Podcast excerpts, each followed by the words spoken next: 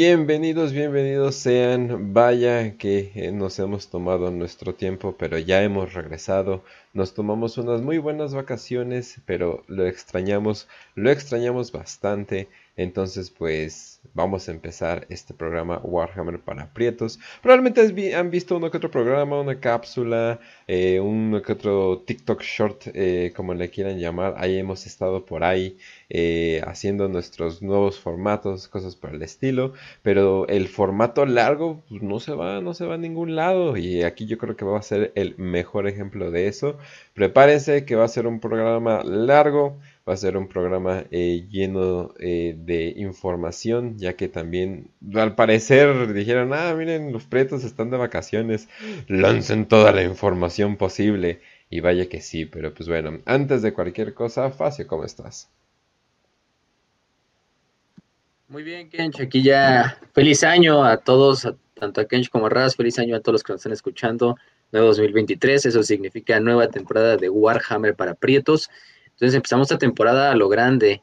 Vaya que pues en nuestra ausencia hubo bastantes cosas de las que se necesitan hablar, en especial lo que sucede con un güey llamado Enrique, pero mm, ahorita vamos a hablar un poquito, no lo vamos a hablar del todo, yo creo que algún día de estos le vamos a dedicar quizá una cápsula así de 20 minutos simplemente para hablar de ese proyecto, em, entre otras cosas, pero, pero hay que dar las noticias, también eh, enviamos un saludo a todos pues, los, los suscriptores que nos estuvieron en la espera, a los Patreons, claro que sí.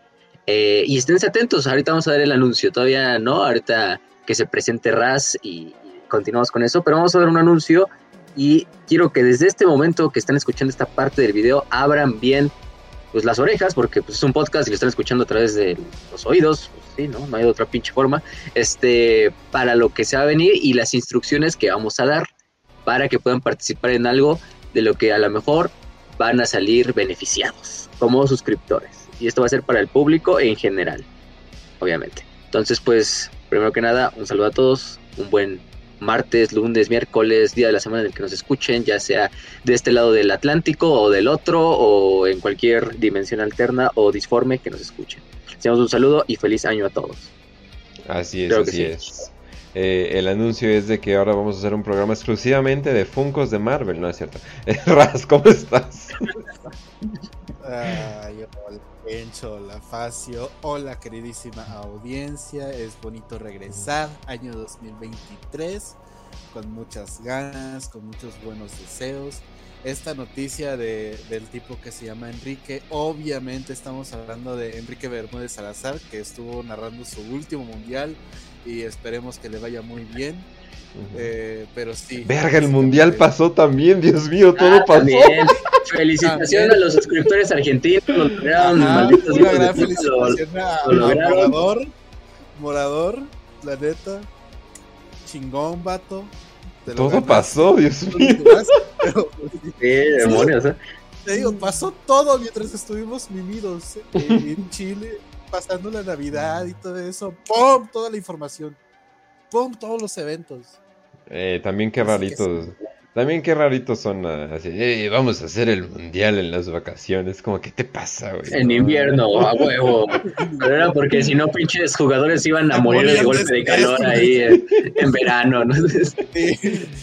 En el pinche desierto. Pero, güey. Aún así tuvieron que ponerle un chingo de aire acondicionado a los estadios, ¿eh? Si no, se, se Y todavía se estaban muriendo de calor, te recuerdo. Pero sí. Entonces, pues, venimos con toda la actitud y a darle en este programa. Así es, eh, vamos a darle, pues primero, bueno, primero vamos a estar hablando eh, de nuestras, eh, de nuestras cosas. ahora sí que este va a ser un pre-show un poquito más largo de lo común, pero primero vamos a darle las muy, la, buena noticia de nuestro concurso que vamos a hacer la siguiente semana. Lo vamos a hacer en un formato completamente robado de otro programa gringo que se llama Home Actually. Eh, pero, pero así, literalmente así, asaltado con pistola y todo, o sea, feo. Pero, eh, pues ya lo estamos diciendo desde el principio, así, no, güey, les vamos a quitar el formato para hacer este programa, ¿eh? les damos créditos, además, entonces, vayan a checar el, formato original, es muy bueno. sí, de, hecho. Están en YouTube. Están en YouTube, de hecho, para que no se vayan tan lejos. Em, de hecho. sí, vamos a poner el, el perrito con lentes señalando para arriba. Muy nerdo, obviamente, como lo es Warhammer, o sea, pues así debe de ser. Que mejor no va a ser como la trivia que hicimos la vez pasada, que estuvo muy buena, tuvo algunas dinámicas muy interesantes, pero esta va a ser un giro para que gente que a lo mejor decía, ah, ya vengo preparado eh, porque entrené un año para la siguiente trivia. No, pues que crees, esta trivia es completamente diferente. Pero sí. Exacto. Va a ser el próximo lunes, entonces márquelo en el calendario. El próximo lunes que cae en 16, eh, lunes 16 de, enero de 2023. ¿Y qué tenemos de premio, ¿Qué es lo, qué es lo que más le interesa a la gente? Pues, en primer lugar, vamos a estar dando una copia de Darktide, que pues, es un juego nuevo. No les vamos a dar Dawn of War de 40 pesos. O sea, no, no, no. les vamos a dar eh, Darktide. Eh, obviamente por nuestros eh, patrocinios de, de Nel. Eh, tiene varios nombres. El buen Salomón. Salomón, ajá. Va a participar con nosotros en el programa como, como el visor de. ¿Cómo dicen estos cabrones de los concursos? Bueno, esos güeyes de de, Hacienda o no sé qué putas madres para que ah, él va a dar el premio. Que siempre ponían algo más horrible que has visto en tu vida. y, el, güey sí, sí, sí, sí, sí, sí, sí, yo soy, sí, sí. Y ahí, va de y ahí va a haber de dos. Es para el primer lugar, o sea, que el que gane la trivia se va a llevar la copia de Dark Tide en la, en la plataforma que él guste. Es lo que vamos a tratar de hacer. Ya sea en Windows, eh, que no sé para qué lo compras en Windows cuando lo puedes comprar en Steam. este, En Steam, que es lo más les recomendaría si, si llegan a ganar, que lo pidan en Steam. O en el caso de Xbox, pero ¿qué creen que Xbox? Dark todavía no sale para Xbox y ya lleva el juego como dos meses, entonces pues se uh. chingaron creo los de Xbox, entonces... Sí, no creo que vaya a pues, salir. si, no, si no sale, pues se tendrán que esperar y tendrán que elegirlo para PC y guardarlo ahí o se tendrán que esperar el tiempo hasta que sea lanzado en Xbox y les podamos dar. Ya dependerá del ganador. Está como la gente que está esperando Bloodborne para PC, es como que en cualquier momento, en cualquier momento. En cualquier momento. Sí, sí, sí, Te, cuento algo chistoso. Una vez estaba investigando algo de la carrera y descubrí que hay gente que sigue esperando que les renueven las cosas después del terremoto del 85. Sí, sí, definitivamente. Oye, entonces sí se pusieron más las pilas con estos nuevos. Pero bueno, eh, vamos. En segundo Hay lugar. Gente que estoy esperando que los indemnicen de la línea 12 del metro. O de lo que pasa. este, madre. Puta, no, eso, eso, sí está más difícil. Aquí, pero ¿eh? eh, si saben, aquí somos dignos seguidores de Claudia Sheinbaum y de su próximo Reich. Sí, aquí, aquí, no hay. Aquí, sí, sí, sí, claro que sí, claro que sí. pero bueno. En segundo lugar, eh, vamos, a dar, vamos a estar dando otro juego, uno relativamente nuevo, eh, el de los orcos Shoots Blood and Thief. Eh, un juego que todo el mundo dice que está bastante entretenido, bastante decente. Entonces yo así de, pues bueno, vamos a estar dando... Al estilo Metal Slug. Sí, definitivamente. Y, pues todas las reseñas han para sus compos. No, para nada. Pues digo, lo juega el Switch y digo, esa mamá es básicamente ah. un juguete, pero bueno. Eh, también en el tercero eh, vamos a estar dando eh, una mini de Space Marine Heroes, pero no es una mini en, sí, ¿no? Es una miniatura, para los que no conozcan Space Marine Heroes, ahorita te envío una imagen, Kench, de hecho para que la pongas ahí en el overlay. Las miniaturas de Space Marine Heroes son una serie de miniaturas que vienen como en colección. Hagan de cuenta como las estampas de los álbumes, así de, del mundial, por ejemplo, pero haz de cuenta que tú consigues esa cajita de Space Marine y viene un Space Marine random dentro. Entonces el chiste es mm. coleccionarlos, te pueden salir Space Marine repetidos, de hecho creo que está venden en la caja eh, completa, te salen seis garantizados, o sea, los seis de la colección, oh, más otros dos Marines repetidos. ajá, sí.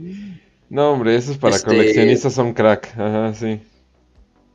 Y entonces es una, es una miniatura oficial de Citadel, de Games Workshop, este, de Los Ángeles Sangrientos, porque hay tres series, hay una de los Ultramarines, una de la Guardia de la Muerte y una de Los Ángeles Sangrientos.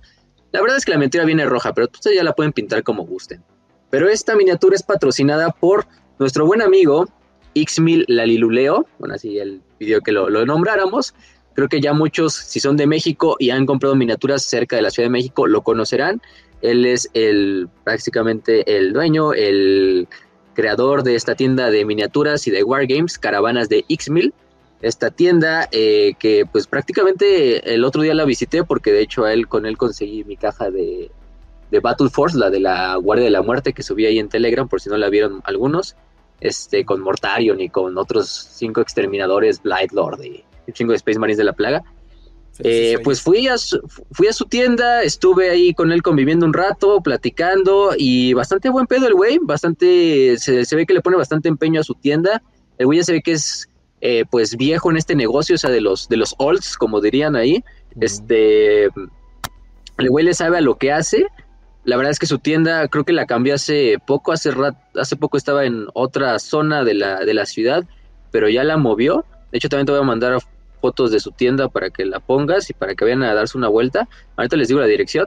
Pero vaya que el güey sí le pone esfuerzo y prácticamente él se dedica exclusivamente casi casi a puro mm, este producto de Games Workshop, ¿eh? o sea, sí tiene algunos otros juegos de mesa, pero casi todo su, su, lo grueso de su mercancía es Warhammer 40.000, Age of Sigmar, eh, libros, también tiene algunos que otro libro, Codex, obviamente, El Señor de los Anillos, que también es de Games Workshop a final de cuentas y de Citadel, eh, entre otras cosas. Entonces, pues vayan a, vayan a visitarlo, la, la, les paso la dirección. Eh, es en este, a ver, vamos a ponerla que pues, tampoco me acuerdo del todo. Es en Naucalpan. Eh, si conocen lo que es el norte de la ciudad, llegando al Estado de México, bueno, la, este, la tienda la van a encontrar en lo que es este bosques de Chegaray. Es una zona bastante, pues digamos, eh, normal, no, no les voy a decir que tampoco es la mejor zona, pero no está fea porque si algunos decían, no, es que ahí matan, no mames, es México, güey. Es para el Estado. Todos lados te van a... Para el Estado es nice. Sí, sí. Para el Estado eso es nice. Está, -huh. sí, está cerca wey, del vaso regulador lo, del lo que, lo que siempre voy a decir, hay una tienda de hobbies de Wargaming, no es exactamente el lugar de, de, de, de la, del barrio, o sea, no mames. Sí, no, además el güey está en un edificio, de esos edificios donde tienes que tocar un timbre para que te abran. La verga, no, está... Es Avenida Excelente. Gustavo Vaz Prada, 170, Bosques de Chegaray, código postal 53310, Naucalpan de Juárez, Estado de México. Entonces, si viven cerca de esa zona, váyanse a echar una vuelta. El güey tiene bastantes, o sea, a diferencia de otras tiendas, no voy a decir nombres porque no quiero meterme en pinche camisa de once varas, pero otras tiendas que digamos son más establecidas, que a veces hasta inflan los precios o lo que trata el buen X-Mil es de mantener precios bajos. De hecho, sí, mucho de lo de este de su, de su negocio es mantener precios bajos en las miniaturas. Y vaya que sí, por ejemplo, la caja de, de la Battle Force me la vendió a 4300, cuando en general oh. en otras tiendas la llegas a encontrar 4600, 700. Yo la vi hasta en 4850 por ahí por segundos vendedores. Pero el güey bastante que te ayuda con el descuento que él pone de su propia bolsa para mantener esos precios bajos en las miniaturas. Por eso es bueno, si van y compran algo, él acepta pagos con tarjeta, transferencias, le ayudarían mucho, creo que si le pagan con transferencias para mantener esos precios bajos, o en efectivo. Pero um, el chiste es que también vayan a buscarlo en Facebook y lo encuentran como caravanas de X1000. Y igual ahí le pueden mandar mensaje, el güey constantemente está activo en las redes, él está constantemente activo en los grupos de Warhammer, de Wargames, de hecho hasta es moderador ya de nuestro grupo. Eh, el güey se encarga de hacer memes también, por ahí lo, han, por ahí lo, lo he visto. Eh, en su propia página y vaya que le llega un stock. Me contó que, por ejemplo, él fue el güey que pidió más que le llegaron más cajas de Battle Forces, estas Battle Forces navideñas, eh, de la Guardia de la Muerte, de los mil, de todas esas que salieron nuevas. Fue el güey que más le llegó stock de en todo México, eh, incluso más que las tiendas como, Oh. como Gamesmart, Red Queen.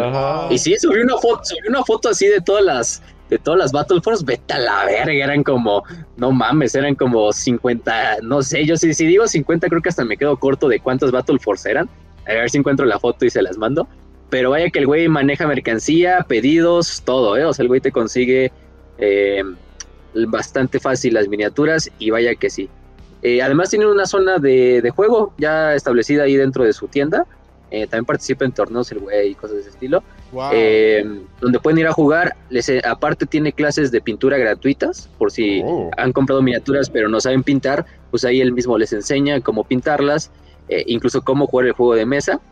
Sí me dijo que su única regla es que él no está en contra de los de las impresiones 3D, pero que en la tienda, eh, dentro de la tienda para jugar, sí se pide que sean miniaturas. No, pues sí, no mames. Sí, Pues pues sí. es, es- es medio obvio. El güey tiene una imagen, el güey es un distribuidor autorizado de Games Workshop, entonces pues si van a ir a su tienda a jugar, háganlo con miniaturas oficiales. Para que pues también, por su parte, él, él nos... eh, pero ve, aquí te mando las imágenes de cuántas pinches Battle Force tenía. No mames, está la verga, este... Y todavía le sobran, ¿eh? Todavía tiene unas cuantas por ahí. Este, entonces, vayan a conseguirle ahí. Sí, sí, sí. Entonces, pues recuerden, vayan, Caravanas Dixmil, así lo encuentran en Facebook, Avenida Gustavo Vaz Prada 170, Bosques de Chegaray, Naucalpan de Juárez, Ah, Estado de. México. Eh, eh, creo que tiene la cantidad suficiente para hacer una representación exacta de la caída de Cadia. Sí, güey, no mames. Cinco Mortarions, así, ocho, mor- diez Mortarions, así a la verga. Este, y diez Magnus, este, del otro lado. Pero sí, güey, entonces, pues también ese güey está al, al, al, al, al toque con lo que salga de Games Workshop nuevo. Ahí tiene cajas de la Decadia Resiste, en español y en inglés. Yo creo que, pues ya van, ya hoy anunciaron unas nuevas Battle Force de, de Guerreros del Caos y de, y de Space Marines. Entonces, pues yo creo que él también las va a tener luego, luego. Entonces, pues es un muy buen lugar para ir a, iniciarse en el juego de mesa. También el güey es muy buen pedo en el sentido de que te intenta recomendar qué comprar. Y sí me lo dijo, hay mucha gente que va con la idea de, no, güey, ¿qué tal si me compro la Starter Set, ¿no? El, el Elite ese que trae un ejército de Necrones y uno de Ultramarines. Y ya racionaliz- racionalizando lo que me dijo, sí, dice, no es la mejor cosa para comprar. Deja tú el precio. El chiste es que tienes que tener dos ejércitos. Al final de cuentas, compras dos ejércitos incompletos. Entonces estás casi Mm. obligado a comprar y completar un ejército de Ultramarines o de Marines y un ejército de Necrones. Entonces no es lo mejor. Y si me dijo, no, pues lo, y es lo que también nosotros hemos dicho en el programa, ¿no? Te conviene, por ejemplo, mejor comprar un Kill Team que ya tiene prácticamente miniaturas, un ejército, un Kill Team completo para que tú y un compa jueguen con Mm. escenario y todo, ¿no? Este, con da, con las libros, con las reglas, con los dados, con todo. Y tú, o sea, o si por ejemplo, no sé, estás haciendo un ejército de la Guardia de la Muerte, no compres a Typhus solito, ¿no? Cómpralo, por ejemplo, con la Battle Force o la Combat Patrol, que aparte de Typhus ya trae un chingo más de miniaturas. Este, sí, por un poco más de precio, pero pues. Entonces, si también buscan esos consejos de cómo empezar y qué comprar o cosas de ese estilo, pues él también los orienta en ese sentido. Entonces él va a patrocinar el premio al tercer lugar, que es esta cajita de Space Marine Heroes, que de hecho aquí tengo en mis manos en este momento, aquí la tengo frente a mí. Este, es una figura pues coleccionable, es una miniatura tal cual de un Space Marine, creo que son Firstborn, o no sé si, no creo que son Primaris estos, este, porque los de la caja azul de los Ultramarines creo que sí eran Firstborn, pero pues es una miniatura este, oficial de Citadel que ustedes mismos pueden pintar algo para iniciarse y nosotros, o por lo menos yo, me hago cargo del envío. Eso va por nuestra cuenta. El ganador, ustedes simplemente tienen que participar, poner su persona, ganar o si ganan el tercer lugar, llevarse la miniatura y nosotros se las enviamos a su casa.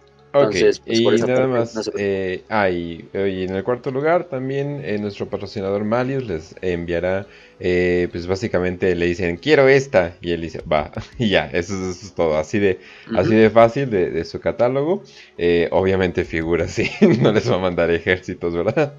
Pero bueno, y, pero nada más una cosita para aclarar con todos, si ustedes quieren participar, de pura, eh, por favor, eh, pues digan, ah, miren, tengo una conexión decente, tampoco quiero acá ping 4, eh, o sea, estilo Corea ni nada por el estilo, pero que sea una conexión decente y un micrófono decente o si no un celular decente donde tengan ahí de paso algo, o sea, no estamos pidiendo mucho, pero sí nada más pedimos lo básico para que eh, sea ameno para todos los participantes y para la, y para la audiencia. Ya le dije a Raz que no se pase de verga con sus preguntas. Hecho, sus primeras preguntas que mandó las voy a utilizar para el final del, para el final del programa.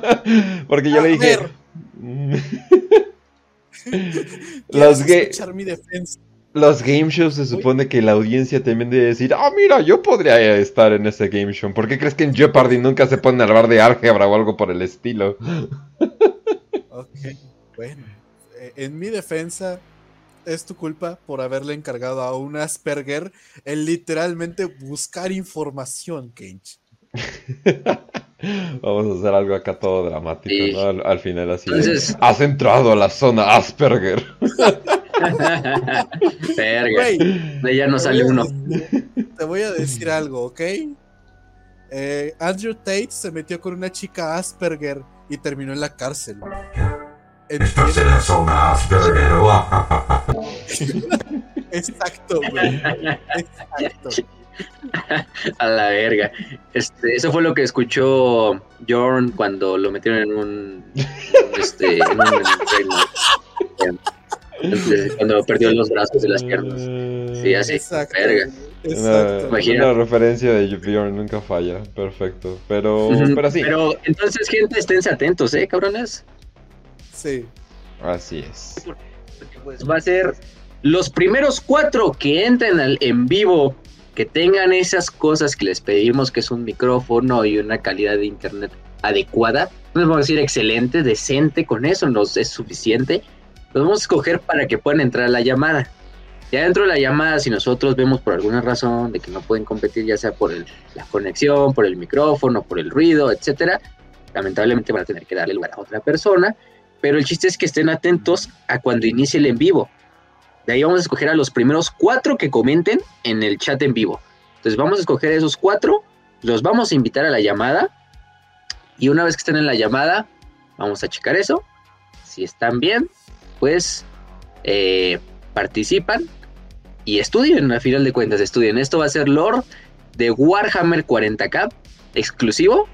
En esta ocasión no, creo, no, no le veo muy conveniente meterle lore de Warhammer Fantasy, porque pues ya sabemos cómo les cuesta a simplemente el de 40k, y meterle Fantasy es irnos a otro desmadre. Quizá en algún momento hagamos una trivia exclusiva de Fantasy, que se va a hacer otro día, en otra ocasión, pero esto va a ser exclusiva de Warhammer 40.000. Estudien sobre lore en general, sobre personajes, lore de los libros, los libros más conocidos. Tampoco crean que les vamos a poner una pregunta así de, no mames, en el libro de Rick Priestley que salió en el 1986, ¿cómo se llamaba el quinto regimiento que salía en la página 9? No, no, tampoco. Pero, pero sí, Raz es autista, entonces ustedes esperen preguntas complicadas, fáciles, medias. Entonces, pues, va a haber de todo, va a haber de todo. Entonces, va a estar con nosotros acompañándonos el buen Salomón Onel, como quiera que le digamos, eh, que es el que va a dar el premio del Dark Tide, el buen, el buen Kill, que algunos ya lo conocen, pues vaya, que es casi casi el cuarto miembro no oficial de Warhammer para Prietos, ahí también participando un ratillo, eh, y los, los participantes, nosotros tres como host, como moderadores, y pues que, que gane el mejor, ¿eh? Entonces esos son los cuatro premios, una copia de Dark Tide para el primer lugar, una copia de Orcs Blood Shot and Thief para el segundo, una miniatura Citadel de Space Marine Heroes, patrocinada por el buen X, Caravanas de X-Mil, y en cuarto lugar, una miniatura elección por parte de nuestro patrocinador Malius 3D. Entonces, pues, por esa parte, ustedes estén atentos y, y, pues pongan las notificaciones también para el, para el en vivo, ¿eh? porque pues los en vivos por lo general se ponen, este sí va a ser un programa en vivo obviamente, entonces esos por lo general ponemos la notificación incluso un día antes, entonces ustedes pónganle ahí la campanita para que justo cuando inicie el en vivo se vayan en chinga a la caja de chat y comenten para que ustedes puedan participar. Si es algo, impro es algo que um, va a ser así, podríamos hacer miles de filtros, que como la otra vez que jugaran un jueguito y... Pero pues en ese sentido vamos a recompensar a los que están siempre al pie de cañón con cada episodio de Warhammer para Prietos. Entonces por esa parte, pues, esténse atentos. Pero sí, por favor, revisen su micrófono, su internet, si desean participar antes para evitar pues complicaciones ya dentro del programa o que lo saquemos por otra persona, porque Ah. pues así tiene que ser para que el programa pues digamos, imagínense, si nos esperamos dos horas a que le regrese el internet a, a Juanito, pues verga, ¿no? Miren, eh, No, chicos, no se puede así. mi recomendación para que sepan si sí entran o no, hagan una llamada previa antes para saber si tienen buena conexión, si se escuchan chido, para que ya cuando quieran entrar con nosotros pueda ser más fácil y ya sepan si entran o no. ¿Va? Es muy fácil, simplemente hagan una llamada. Oye, güey, ¿qué onda? ¿Cómo estás? ¿Me escucho chido? Va, perfecto. Y ya cuelgan. Y ya. La vamos a hacer por Telegram, ¿eh, gente? Entonces también tengan Ajá. instalada la aplicación de Telegram. En Sí, digo Telegram. que pinche aplicación chiquita que no cuesta nada. Pero pues bueno. Eh, también... Y, y comenten, importante, antes, antes, antes, comenten su nombre de usuario en Telegram. Sí. Eso es con lo que lo vamos a escoger. O sea, su primer comentario que sea, eh, no de yo quiero participar, no. Pongan su nombre de usuario en Telegram. para que sea los primeros cuatro que veamos, los vamos a meter rápidamente a la llamada y así seguirnos. Entonces, eh, pues para ese, para ese sentido. Entonces, pues atentos los que, los que van a estar ahí. Pero bueno. Todos todavía lo vamos a poner en escrito, las reglas, aunque ya sé que muchos de ustedes no leen, más de dos parras, más de dos renglones, este, pero también lo vamos a poner ahí, tanto aquí en la comunidad como en el otro. Entonces, pues, esténse. También vamos a sacar el cartelón de anuncio. Para que lo compartan y también traigan más gente aquí al canal. Así es, así es. Definitivamente. A su mamá y su papá, miren, miren mamá y papá, voy a participar por un juego de Dark Tide, de Warhammer. Definitivamente no es un truco para que le piquen a, a la campanita. No, no, no, definitivamente no. Pero pues bueno. He, ganado algo por fin, mamá. Y tú decías que ese doctorado en sociología eh, no iba a servir de nada. ah, bueno, es su culpa. Por... Bueno, ya. Entonces vamos. Entonces, eh, pues ya, ahora sí que eh, vamos a hablar tantito de nosotros. Así que vamos a seguir de nosotros. Eh, pues primero, lo primero, muchas gracias a todos por hacernos ya 5K eh, suscriptores, ya somos 5000 suscriptores. Muchas, muchas gracias por el apoyo a nuestros videos, por el apoyo a nuestros shorts que hemos tenido. Que por cierto, esperen más shorts, eh, banda, esperen más shorts, esperen más acción en TikTok. Eh, estaba pensando que inclusive el mismo video en Instagram, el mismo video en, TikTok y así, por si nos quieren seguir en algún lugar, ahí van a estar. Pero muchas gracias por el apoyo que nos, eh, que nos dieron, sobre todo eh, al primer, bueno, el primer, los únicos dos que tenemos, los dos han recibido apoyo ya sea en YouTube, ya sea en TikTok. Entonces muchas gracias por ahí. Obviamente no, eh, no esperamos hacer nada en TikTok, nuestra como que plataforma principal sigue siendo YouTube, eh, pero de todas formas ahí estamos, ¿no? Ahí estamos pendientes, pero pues bueno, eh, esa, parte, esa parte de nosotros, que digo, ya les dijimos como que muchas gracias cuando nos fuimos en el pasado programa en la mega reunión que hicimos, pero de todas formas gracias a todos y... nada más ya para hablar de noticias de Warhammer, una pequeña noticia, una pequeñita noticia que salió así de hecho, casi nada se habló, fue como que totalmente irrelevante. Que al parecer un actor, no, no sé quién, no quiere estar involucrado con Warhammer. Un Don Daye, güey. O sea, sí, o sea, literalmente quién, güey. No, no es cierto, banda. Pues obviamente ya salió la gran noticia que Henry Cavill. Sí, que Henry Cavill, eh, Superman, eh, o, o, como lo quieran, o como lo quieran conocer, eh, pues básicamente ya nos dimos cuenta que todo esto que está hablando de Warhammer y todos estos que se paseó por Games Workshop y cosas por el estilo, pues no era simplemente un paseo amistoso. El güey literalmente estaba más bien como, como jefe viendo qué pedo con esta industria, viendo qué pedo con, con todo, eh, agarrándole una chichi a la Mari Sojin, eh, no, me acuerdo cómo se llama. Eh, Luis, Luis Yo sí me acuerdo. Luis, ¿no? Yo sí me acuerdo que... Eh, biche vieja sabrosa, pero bueno. Eh, la cosa es eso, de que, pues ya, ¿no? O sea, obviamente, obviamente ya estaba paseándose porque... No solamente quiere participar en una película de Warhammer, sino quiere producir una película de Warhammer y se, ya se ha confirmado que tiene el apoyo completo de... Ah, bueno, no así completo, vamos a ver cómo le va. Va a tener el apoyo de Amazon. Los cuales muchos eh, se friquearon, pues obviamente por Rings of Power y cosas por el estilo. Pero pues, yo en parte emocionado porque es así de... Oh, pues Amazon hizo Top Gear 2, eh, ¿cómo le llaman? The Grand Tour. Eh, Amazon hizo The Boys, Amazon hizo Invincible, que de hecho fue una bastante buena representación del cómic. Ajá, entonces. Sí, sí, sí. Entonces fue así de. Hizo esta madre de Legend of Box Máquina y también. ¡Ey, ey! Eh, está divertida.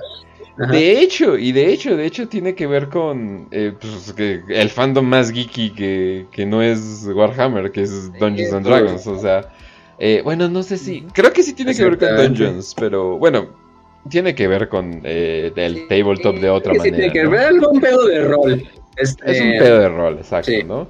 Y de. Exactamente. De los cabrones que más ganan dinero en, Twitch. Así que es como que, ay, güey, mis respetos a esos cabrones. Jugando rol se volvieron millonarios, pero pues bueno. Eh, la cosa es eso. De que Henry Cavill ya está como que súper confirmado su participación.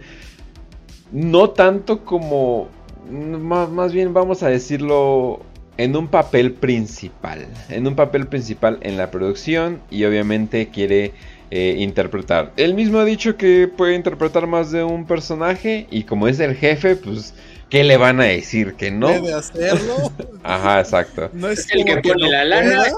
entonces pues se chingan. Exacto.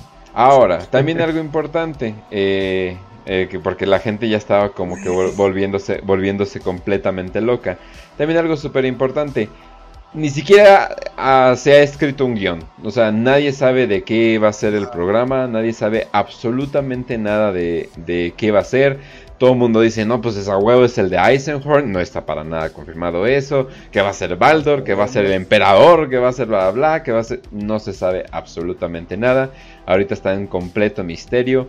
Pero pues no manches, no, si, tú eres guionista, yo que tú ya mandaba mi, mi, mi guion, porque seguramente lo van a andar contando. Entonces, momentos muy emocionantes para Lo único que Warhammer. tenemos es un loguito. Sí, Lo único que tenemos es un logo que pues a lo mejor es el logo que de la serie, que es un águila bicéfala imperial tal cual, nada, nada salido de, de, de lo normal, entonces pues, pues habrá que ver, habrá quien trae de director, porque sí, Henry no va a ser el director, gente, él es el productor ejecutivo y va a actuar, pero él no va a ser el director, pues él no es director a final de cuentas, tienen que traer a alguien para que haga ese- esa chamba quién sabe, algunos decían que este güey de el Snyder y que no sé qué madres, pero no, no hay nada confirmado, son solo rumores y pajas mentales que la gente se inventa. Lo único que tenemos es la confirmación por parte de Henry, de Games Workshop y de Amazon. O sea, eso ya es obvio que va a salir algo, pero no tenemos ni un nombre, ni de qué va a tratar, ni de quién va a salir, nada, nada, nada. Simplemente es que ya es algo que está en proceso. Alégrense de que es algo que está confirmado por el propio Henry, por el propio Game y Workshop. y lo, voy a, lo voy a decir, si contratan a, a Snyder, vas- no, la van a cagar completamente. Ya sé que mucha gente ama a Snyder, que por el Snyder Cut y cosas por el estilo. Pero vi su película de zombies y fue como, yo dije, qué chingados estás haciendo, Snyder. en algún momento se nota que cortaron un actor muy claramente y metieron a otro, pero en pantalla verde y se nota que no está ahí. No, eso no. La neta no, no, no. O sea, neta no sé qué chingados pasó eh, con esa película, pero hay mucha gente pues pensando, pues qué chingados va a pasar, ¿no? Y ya hemos dicho incluso qué queremos, que- bueno, yo en lo personal eh, voy por Jeremy, Jeremy Saulnier, un director no muy conocido, pero sus películas, eh, bueno, si quieren les recomiendo dos, nada- bueno, no, les recomiendo tres, les recomiendo Murder Party, Blue Ruin y Green Room. De hecho, las, se las pueden ver en orden para eh, ver qué tanto cambia, eh, cómo, cómo trabaja ese güey. También es una película para Netflix, pero él no la escribió y eh, no, no está tan buena, la verdad. Eh, pero lo que me gusta de sus películas es que son increíblemente brutales. O sea, es como que, a la verga, o sea, como que sientes cada pinche golpe, sientes... La de Blue Ruin, por ejemplo, eh, siempre se los digo, siempre se la recomiendo a la gente. Es como, es como si Taken hubiera, es como si la película de Taken, la de te- Yo te voy a encontrar y no sé qué, bla, bla, es como si esa película eh, hubiera sido interpretada por alguien que no es un asesino profesional, de hecho es alguien que apenas si sabe, o sea, apenas si puede hacer las cosas. Entonces es súper brutal, súper, o sea, pero al final del día es una película de venganza. Entonces muy interesante eh, lo que hace, eh, a mí me gusta la brutalidad que él mantiene, espero que se vayan con algún tipo de ese director, de que digan, ¿sabes qué? Esta pinche cosa así es como, es, sí es hardcore, pero al mismo tiempo que no se vaya, que no sea acá pinche mm, goofy, o sea, que no sea como que muy, como que demasiado exagerado como ciertos momentos de, de Voice, digo, ¿no? O sea, no, no quiero que se vaya a ese grado, pero al mismo tiempo sí, pues mantenerlo grim dark y al mismo tiempo como que, no sé, eh, obviamente se, se, se ¿Sabes? pide de todo, pero bueno, Miren, gente, esperen cualquier cosa. sí. Eh, esperen cualquier cosa. Recordemos también una. le- aquí les iba a preguntar, eh, como que qué esperaban ver ustedes de que sí o sí, porque está Cavill. Eh, yo personalmente espero ver alguna referencia a Custodes, porque sé muy bien que el vato es fanboy de Custodes. Y pinta Custodes, juega Custodes, está súper fanatizado con Custodes. ¿Ustedes personalmente qué esperarían ver si se llegara a dar eh, esto. Se va a llegar a dar, yo creo que sí va a llegar a dar. Se va a tardar un chingo, eso sí. O sea, no creen que va a salir este año ni el siguiente. Eso sí. Dos años. Este. Mínimo, mínimo dos años, yo creo, en mi opinión. Este. Yo creo que lo más seguro, lo que mejores resultados te puede dar y algo que es bueno para introducir a todos para este universo es Eisenhorn. O sea, yo no tengo dudas de que Eisenhorn es la mejor historia en ese sentido. Habrá que ver, habrá que ver. No creo, o por lo menos no siento que se pueda hacer una historia donde salga el propio Baldor. Porque tendrías que irte a la herejía. Y hacer la herejía, pues es meterte pues en, en un pedote. Entonces, y, y digo, o sea, él tiene el potencial y yo creo que con quien a quien contrate va a tener el potencial, o eso espero, tengo esperanzas.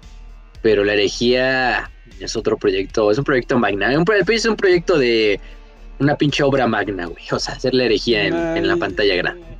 Yo creo que Seguir el modelo de Pero- Marvel, el modelo, el modelo de cómo fueron avanzando sus películas no se me hace tan mala idea. Obviamente no estoy diciendo que hagan películas de Marvel o algo así, no, no, no. Pero o sea, en el Mortarium sentido- Forever. Ajá, no, no, Este- no. O sea, en el sentido de que hicieron Iron Man, probaron, hicieron tal, probaron, y ya hasta después hicieron eh, The Avengers, ¿no? O sea, como que fueron, fueron ahí de poquito en poquito, ¿no? Fueron haciendo el futsi, ¿no? Como, como les dicen, ¿no? O sea, fueron de poquito en poquito. Yo digo que eso es lo mejor, la verdad. O sea, para que pues no terminemos con, con algo demasiado acelerado, sobre todo por... Es un proyecto gigante, o sea, es un proyecto masivo, o sea, la neta va a faltar gente, va a faltar tiempo todavía. O sea, tan solo Eisenhorn son tres libros. O sea, nada más los principales. Si no Ujú. cuentas Ravenor, historias cortas, este, a las de Beckwin.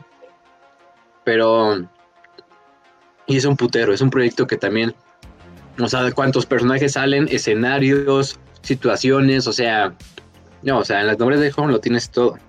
Sí. Entonces, imaginen, tan solo hacer, hacer Eisenhorn es como un desmadrote. Ahora hacer la herejía, pues no mames. Entonces, por eso a lo mejor sí hace un personaje, o a lo mejor es una historia original, güey. No lo sabemos. Ajá. Y ahí mete su fetiche de hacer un custodes. También a final de cuentas. Sí. Porque yo creo que sí, con- con- concuerdo con Raz que mínimo haber un custodes que interprete ese cabrón. A lo mejor pinche custodes no tiene que ver en la historia, pero el que arriba, no, güey, mete un custodes, chingue su madre. Por mis huevos. Así de fondo, güey. Así de fondo, así en la escenografía, güey. Así en, el- en la, en la parte de atrás. Pinche. Y estás ahí está en una pinche ciudad imperial y de repente están puros humanitos pendejos ahí en la multitud y de repente es un custodes en medio de todos. Sí. Pero ahí random. Pero quién sabe, ¿no? Así como cuando salía los enanos esos colgados en la de. En la película esta de. Ay, ¿cómo se llama esta pendejada? La, la historia esta de la chamaca que cae y las brujas. Del mago de Oz, ¿no? sí, Mm, pinche enano ahí colgado en el fondo. Pero aquí va a salir un custodes en el fondo, sí. Porque se puede. Así de, ah, el fiel compañero de Eisenhorn. Y sale, y sale, y sale un pinche custodes. So- Y ahí está. O sea, hola. Beckwin reimaginada. Ah, Ah. Ah, no, sí, eh, increíble. Pero sí, entonces, grandes, grandes noticias. Eh, definitivamente Games Workshop eh, está viendo a futuro eh, y está viendo muy bien, pues está planeando bien las cosas. Definitivamente sí digo que se están sacando en mi libro un 10. Entonces, pues veamos, veamos, esperemos que, todos, que todo salga bien. Pero pues bueno, ya ahora sí que últimos comentarios antes de, de irnos al tema principal. Pues nada más, gente, tengan la esperanza de que este tengan la esperanza bien puesta. Tampoco se sobrehypen, tampoco expecten de cosas que a lo mejor nunca van a suceder, sean realistas lo que van a pedir para esta serie. Falta un chingo, como yo les digo, pero bueno, hay mucho que esperar. Chequen nuestro TikTok este y nuestros shorts que ya estamos sacándolos, en especial Raz que pues es autista y los TikToks se le dan como anillo al dedo, entonces por ese punto. Vaya, que le queda muy chingón su, su, su TikTok. su TikTok de los, de los orcos, vayan a verlo, de cómo los orcos comercian, qué moneda usan. Este, obviamente los dientes, pero pues Raz lo explica de una manera muy, muy, muy buena. Entonces vayan a verlo. Yo hice uno de la sanguinala en la época navideña, de qué es la pinche sanguinala. Mucho más serio, porque pues Yo no soy así como Raz, entonces no esperen una pendejada de ese estilo. Somos gente diferente. Cada un cos le pone una parte de, de, de sabor al programa. Pero-. Pero de mí no esperen hacer pinches voces raras y pendejas, ¿eh? Entonces, pues no vayan con esa expectativa. Y bueno, estén atentos a la trivia de la siguiente semana.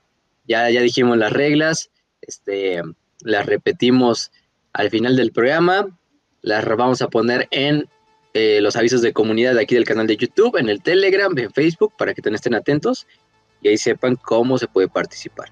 Si no, simplemente regresenle al episodio, unos cuantos, yo creo que unos 15 minutos hace rato, y van a estar las reglas. Abran bien los oídos, porque no queremos malentendidos ni cosas de que, "Ay, es que no, yo no me di cuenta y no avisaron. No. Estamos avisando con una semana de antelación, estamos avisando en todas las redes, en audio y en texto, entonces no hay excusa, no hay excusa. Entonces, pues bueno, por esa parte. Y un saludo a todos los que, a los seguidores y un saludo también a todos los de la comunidad de Warhammer, ¿no? Al- A, Yul, a Khan, a, a Macraj, a Snotbull, a tipo cualquiera, claro que sí. Entonces, Oh. también espérense más colaboraciones con ellos eh, Sí, y con otras personas que a lo mejor no aparecieron en el especial del año pasado, pero pues ahí estén atentos. Ah, Dale, Raz, dale. Este, aprovechando que esto probablemente salga inmediato. Eh, algunos no saben todavía, pero ya se sabe. Marco ya recuperó su canal. Ah, sí. Eh, le mandamos eh, un enorme abrazo a Marco. eh, esperemos que siga haciendo contenido cuando pueda, porque tiene a su familia. Y Ya le mandé páginas porno aceptables y no de esas mamadas que se estaba metiendo, por eso le quitaron su cuenta, sí, sí, sí. Aquí exclusiva. sí, sí, sí. no, es cierto. No, pero luego se le va a creer. No, pero sí, no manches. O sea, yo, yo ya así de neta, yo dije, "Pi- qué pinches mierdas, porque te agarran con cualquier cosa o literalmente es algo que no puedes controlar. Y pues al parecer fue algo que ni siquiera se pudo controlar. Pero YouTube, sorpresa, sorpresa, hizo algo bueno. Así que la verdad, que bueno. Entonces, pues ya saben, si quieren ver ahí contenido de Marco, ahí está. Y le estaba pasando un chingo de gente, ¿eh? No solo a Marco. Sí, sí. Eso de que les quitaron los canales. Por ahí vi otros youtubers también de otras cosas. No, no de Warhammer, pero también que les, les pasó lo mismo. Pero sí, hasta eso YouTube se puso las pilas y les recuperó las cuentas. Por lo menos yo no sé de alguno que no, haya, no la haya recuperado. Pero sí, vayan a su canal. Eh, no ha subido videos, pero pues él dijo que sí iba a tardar un poquito todavía en subirlos. Entonces, de todos modos, ustedes esténse atentos a esa parte. Porque pues sí, es el marco. Pero sí, ya con es, este pre-show tan largo que hacemos, pero valía la pena porque es- estamos regresando, es el primer programa de 2023, la nueva temporada de Warhammer para Prietos, entonces hay muchas cosas de qué hablar. Y, y, pues, este, ahora sí, ahora sí, Kenchi, ¿de qué vamos a hablar hoy? Ah, pues hoy vamos a hablar de un tiempo eh, lleno de burocracia, brutalidad y otras cosas que estamos tan acostumbrados del imperio.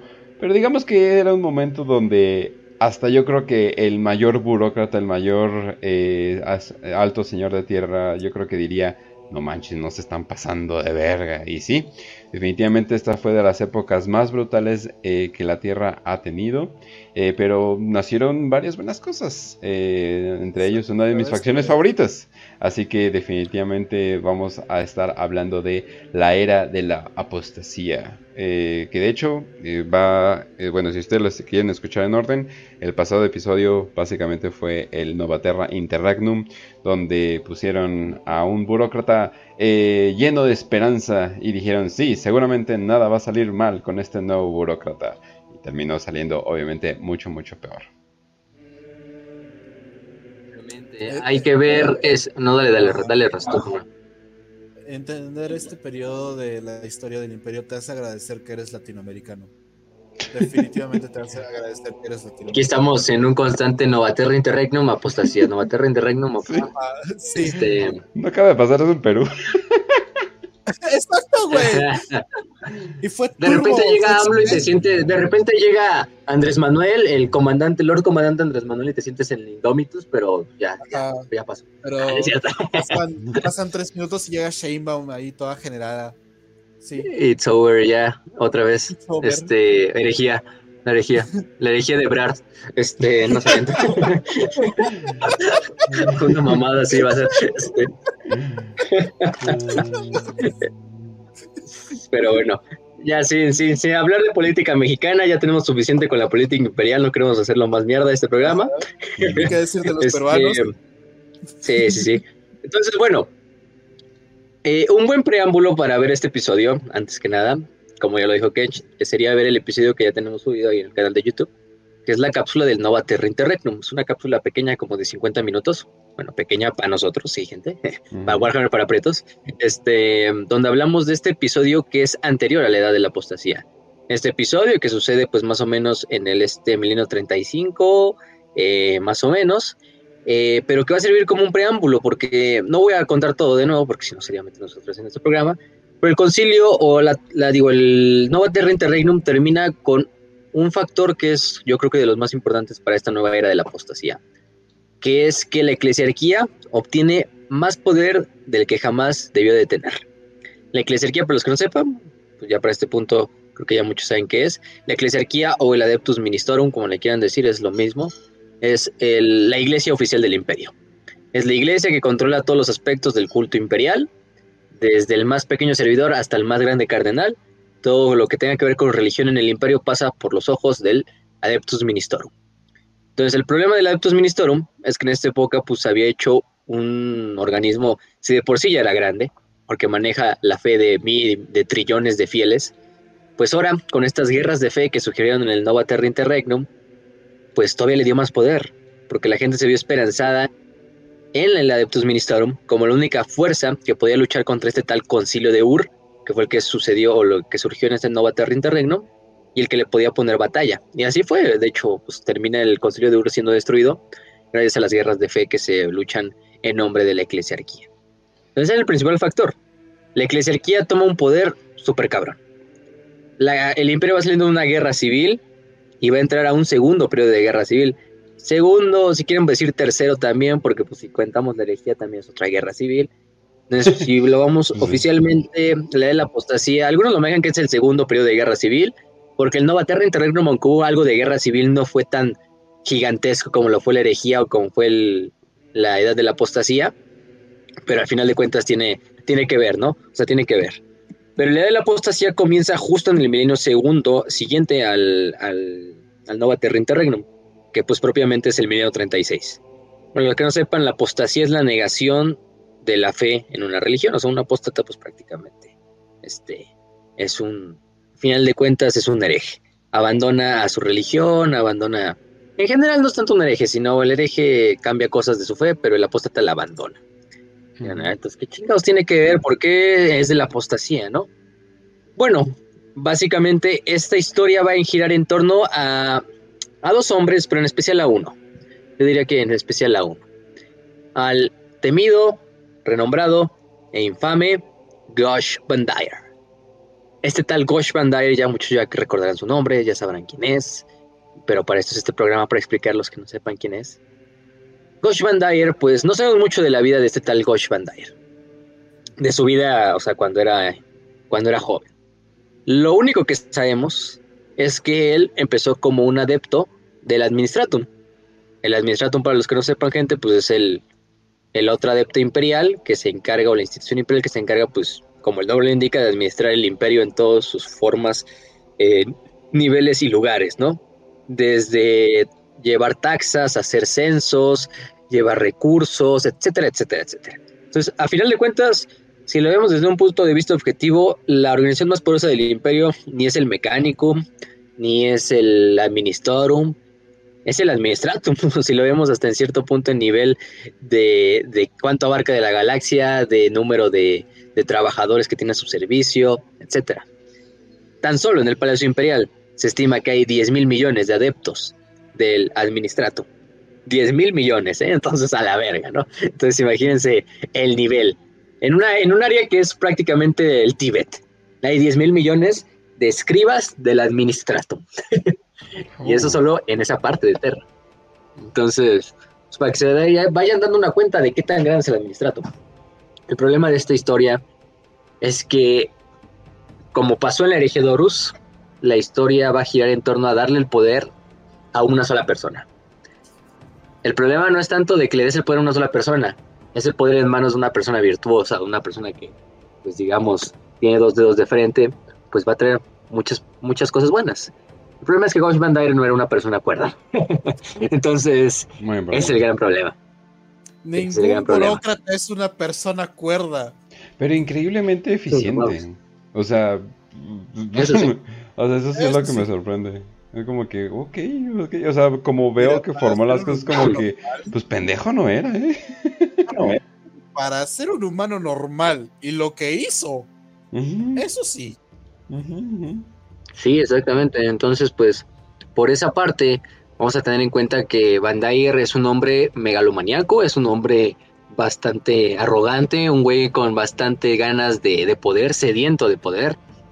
Y lo que va a hacer él es, pues, a grandes rasgos, comandar tanto al Administratum como a la Eclesiarquía.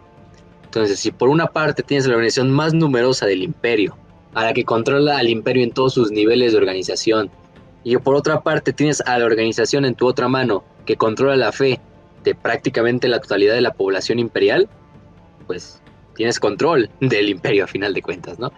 ¿Te Que haya? Astartes, que haya Mechanicum, que haya Custodes, eso es secundario. Tú tienes el gran grueso de la población y de la fe humana en tus manos es el problema que se va a desembocar en la era de la apostasía, que Gog Van Dyer va a terminar convirtiéndose tanto en el líder del administratum, o el maestro del administratum, y el eclesiarca, es decir, el, prácticamente el papa del imperio. O sea, va a tener tanto el poder civil como el poder religioso en el imperio. Entonces, pues va a ser un monopolio del poder, tanto hasta el punto único de que va a ser el último, único alto señor de Terra con un poder oficial, o más, más, más bien que oficial, es más bien como eh, de facto. ¿no? efectivo, un poder efectivo, un poder efectivo. Sí, los demás altos señores de Terra a lo mejor van a estar ahí, pero en realidad a grandes rasgos en el gran juego político del imperio su poder no va a ser, va a ser insignificante. Sí, va a ser nada, o sea, a Eh, comparación del que va a tener Dyer. digo. Eh, como tal en política lo que se utiliza el término es de facto, cuando es un poder que se sobreentiende para la gente y está por encima de lo institucional. Y de jure es lo que es institucional, pero no es seguido por la gente. Entonces Mm. aquí por supuesto que a lo mejor tenían todo el consejo de alto consejo de Terra, tal, tal, tal, tal, pero si el poder solamente residía en una sola persona, entonces de facto era eh, una autocracia, por así decirlo. Sí, sí, es una autocracia. puro Dyer a grandes rasgos se convierte en un emperador, en un segundo emperador, aunque el emperador siga vivo y él diga yo trabajo por el emperador, el emperador me ilumina. ajá. Pues eso no es cierto, la verdad, eso no es cierto. Este, si de por sí los nombre señores de Terra no le hacen tanto caso. Imaginas este cabrón. Ajá, sí. Mientras más, Sí, lo- no, no. mientras más raro el nombre de la persona, mejor megalomaníaco es. En serio. Investiguen la historia. Sí, pero pero a final de cuentas el propio Van Dyke no tiene toda la culpa. El- La culpa es de todos los adeptos imperiales porque es una lucha de poder no solo en la que Gog Van Dyke practica, o sea, participa. Participa desde el más grande cardenal de la eclesiarquía hasta el más bajo escriba del administrato. Es una guerra, hasta cierto punto, una guerra fría que se va a hacer entre el administratum y la eclesiarquía, pero que finalmente las dos van a terminar en las manos de un solo güey. o sea, nada de eso va a servir. Me acabas de decir que Ajá. el peor enemigo del imperio es el imperio. Eso suena muy extraño, Facio. Eso no tiene sentido. Entonces, pues básicamente, eh, pero bueno, él no es el único hombre, el hombre que va a cambiar esta era, ¿no? Hay otro nombre, otro nombre y otra persona, otro gran adepto imperial que va a pasar a la historia como el salvador, de hecho, de esta época, que se va a llamar, o que se llamaba Sebastián Thor, ¿no? Y su famosa Confederación de la Luz. Sebastián Thor, a final de cuentas, va a ser el que acabe con esta de la apostasía, en un peregrinaje, en un esfuerzo de décadas, en el cual va a reunir a la gente, a los verdaderos fieles al emperador, basándose en la fe, obviamente en la política, eso hay que entenderlo también, pero más importante en el emperador, porque Sebastián Thor es un hombre, pues que no tiene nada que perder. Thor es un simple adepto, reformador, predicador. Es un predicador. El Un cual la imagen que estoy enseñando ahorita me movió algo internamente. Definitivamente no era como pensaba. Yo, no mames, pinche nombre acá. ¿Qué? Y veo a una versión flaca de Martín Lutero. Es como, ¿what? Sí, así que imagínenselo como un San Francisco de Asís, todo flaquillo. Ándale, ándale, sí. Así.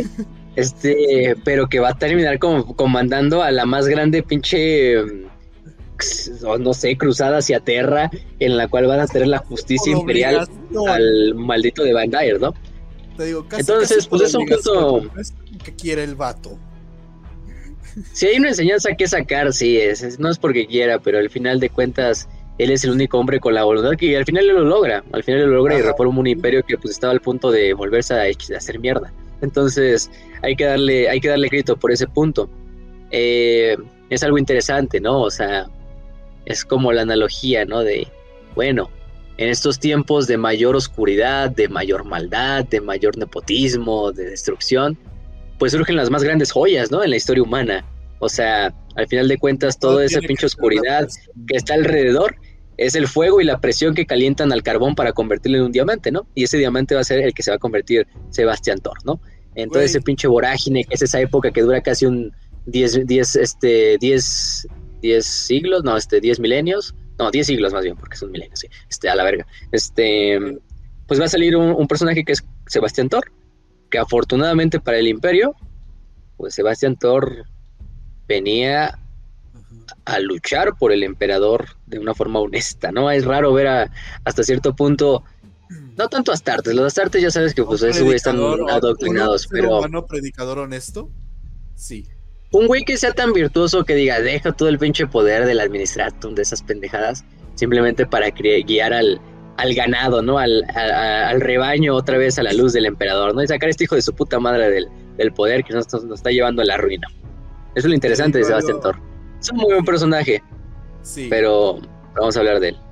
Güey, ¿alguna vez has visto el meme de Hal mientras está caminando y atrás de él tiene un grupo de mamados? De gente así súper mamadísima, eh, caminando en tanga detrás del vato. El Malcolm, el del medio. Ah, sí, sí, sí. Sus, sus custodios acá. Ajá, es Sebastián Thor, güey. Es literalmente Sebastián Sí. Thor. Pues a la, a la historia va a pasar como San Sebastián Thor, porque sí, Ajá. o sea, es un santo, un hombre ordinario creando, haciendo cosas extraordinarias, un hombre pues, de un pinche reo, de un pinche lugar ahí olvidado del imperio que de repente salió y, y vino a y vino a rescatar todo este pedo, ¿no? O sea, al final de cuentas son los hombres que cambian la, la historia y en este caso Thor fue uno de ellos. Eh, eh, me recuerda esa historia de, o sea, es que hasta el punto, yo creo que sí tiene mucho de esa inspiración de ciertos santos eh, católicos o cristianos, como quieran decir. Eh, se me hace hasta como esa historia de San Francisco de Asís, de que se va así solito caminando a pinche Medio Oriente, llega así a Egipto por sus huevos, entrevista con el sultán y le dice, conviértase al cristianismo. y a la verga dices, a la chingada con este güey, qué huevotes. Este, y, y el, sultán lo, el, sultán, el sultán lo manda a la verga, pero le dice, bueno, te respeto, güey, por el pinche esfuerzo que hiciste y la verga. Te voy a dar un barco para que regreses a Italia. Y ya, vete. Pero, pero no me voy a convertir al cristianismo, pero te respeto, así. Y hasta cierto punto está muy cagado, así, ¿no? Desde pinche Sebastián Thor, así de, no, pues voy a Terra y mato al güey que esté en el poder y reformo el imperio y ya.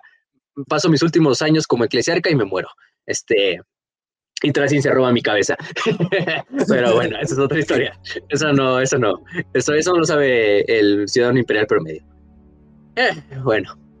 Pero bueno, aparte de esta época también surgen cosas interesantes. Creo que lo más eh, renombrado, lo, lo que más podemos resaltar es que en esta época, pues, nacen eh, las adeptas sororitas. Bueno, en esta época no se llamaban las adeptas sororitas, pero eran las famosas Brides of the Emperor, o también conocidas como, ¿cómo se dice? Esposas. Esposas del emperador. Ajá. Sí, que al final de cuentas es como, ahorita lo vamos a hablar, ahorita lo vamos a hablar con eso. Este, está medio turbio ese pedo de que, de que Dyne vaya así a planetas donde hay puras niñas y diga, no, tráeme todas caray. estas.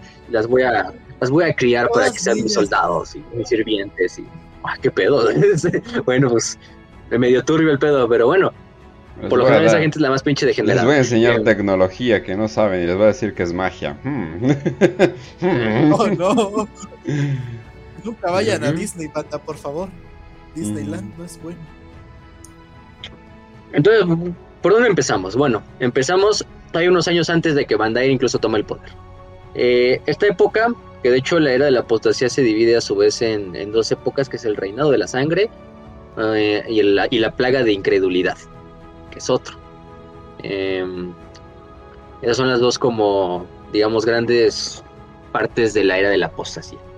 Entonces, pues, recordemos, estamos en la Nova Terra, salimos del Nova Terra Interregnum. La que tiene un poder inconmensurable y eso no le trae, pues, eso no es algo que principalmente al mecánico le, le, traiga buenos ojos, ¿no? El mecánico, de hecho, es el primero en oponerse al gran poder que está obteniendo la, eclesiarquía. Hasta cierto punto es entendible porque, pues, también el culto mecánico, bueno, como el nombre le indica, es un culto.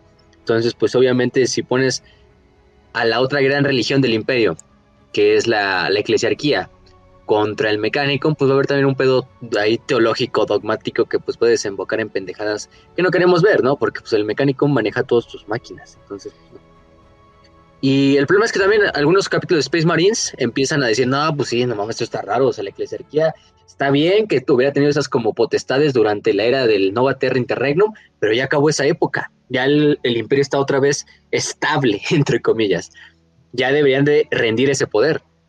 Y eventualmente la Administratum también. La Administratum se une a este esfuerzo de los, de los imperiales para intentar parar, luchar con el control y la cerquía. Entonces, pues sí, el Administratum lo hace porque, pues, hasta cierto punto en el Imperio hay gran como lealtad hacia tu adepta, eso hay que tenerlo en cuenta. Si trabajas en la Administratum, digamos, todos tus, todos tus descendientes van a trabajar en el Administratum. Hasta cierto punto es como, no, mi familia lleva dando su servicio al Administratum por 10.000 años. Este, somos orgullosamente eh, Adeptus Administratum FC. Este, mi Adeptus ah. Administratum de toda la vida. Te vi, te, vi desde la cuna y, este, y así, dale, dale, dale, Administratum. este, Una plaza de, la, eclesiarquía, ¿no? Este, sí, sí, sí fuerza eclesiarquía, este, aguante, aguante adeptas, adeptus astarte, y ya, las Este, ah, el que no brinque es un mecánico marico, ¿no? Y ya, entonces pues así se van haciendo las, este, pues sí, al final de cuentas son como pinches equipos de fútbol, así de, no, güey, yo soy de la administración, no, güey, yo soy la eclesiarquía. Sí, es hasta algo pendejo y curioso, pero pues sí, o sea, hay un gran sentido de pertenencia a los adeptas. No tienes naciones, prácticamente el imperio, o sea, es un imperio. Sí hay planetas y cada planeta, digamos, es una nación, pero a cierto punto mucha gente se identifica más incluso que con su planeta, con el adepto al que le sirven, ¿eh? O sea, ya sea el mecánico, al administrado, a la eclesiarquía, su puta madre, o sea, ya es de cada quien. Entonces, pues sí. Entonces se viene una guerra em, que dura aproximadamente 7000 años, una guerra fría, vamos a ponerlo así. El administrador empieza a forzar la, eh, su posición para intentar acabar con el poder de la eclesiarquía la eclesiarquía empieza a hacer lo mismo, digamos, intentando convencer de otros departamentos gente para que sea una eclesiarquía, la toma haciendo lo mismo, eh, y pues básicamente los, las, dos, las dos organizaciones se van haciendo una, una bola de nieve que va creciendo cada una, pero porque está luchando contra la otra. No es una guerra como tal con armas, ¿no? Es una guerra con poder, con dinero, con adeptos, con número de, de ciudadanos, de diezmos, etcétera. Entonces, pues sí, eh, y sí, de hecho, el administrador me empieza a tomar como la ventaja en esta primera, digamos, guerra fría que llegan a tener. Eh, mientras que la eclesiarquía lo empieza a perder otra vez. Entonces empiezan como a equilibrar. La eclesiarquía lo había tenido, ahora el administrador es el que lo tiene. Pero bueno, eh, en un intento de, acabar de acabar con los designios del administratum, lo que hace la eclesiarquía es mover de Terra a todo el grueso de la organización, moverla a otro planeta, en el Segmentum Tempestus conocido como Ofelia 7. Ofelia 7 era un mundo pues cardenalicio, a final de cuentas.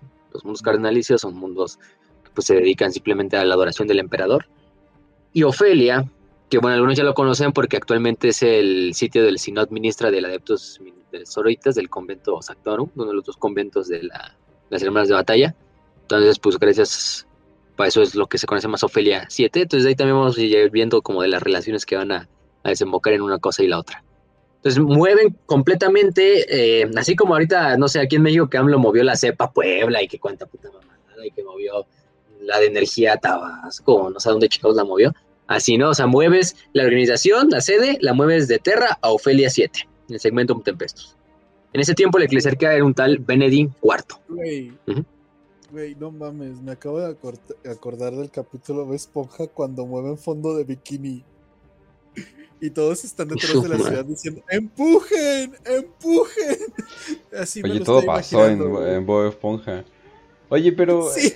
ahora, ahorita que lo veo es de que, oye, sí es cierto, siempre que descentralizan cosas de poder tan grandes, todo se va a la chingada.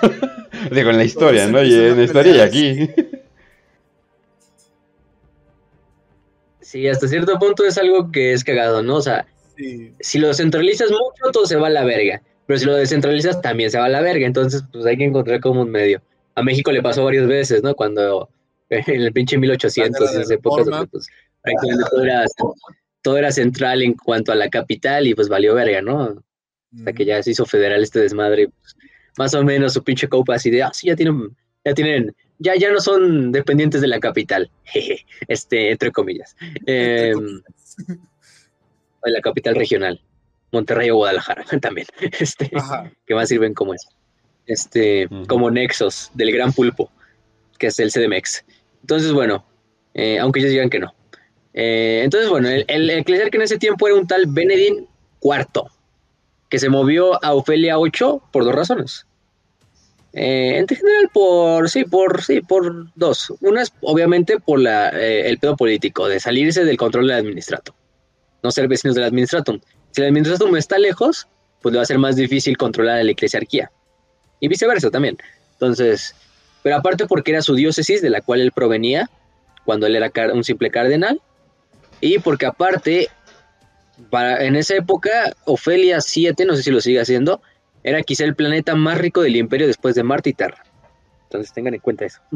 Dice que los, palacios eclesiarcales de Ofelia cubrían 90 mil millas cuadradas de superficie, se ponían, eh, eh, rivalizaban con las torres más grandes de Terra, expandían hasta más de 4 mil millas hacia el cielo y la verga, ¿no? O sea, un planeta, pero hecho a lo grande, o sea, para la eclesiarquía.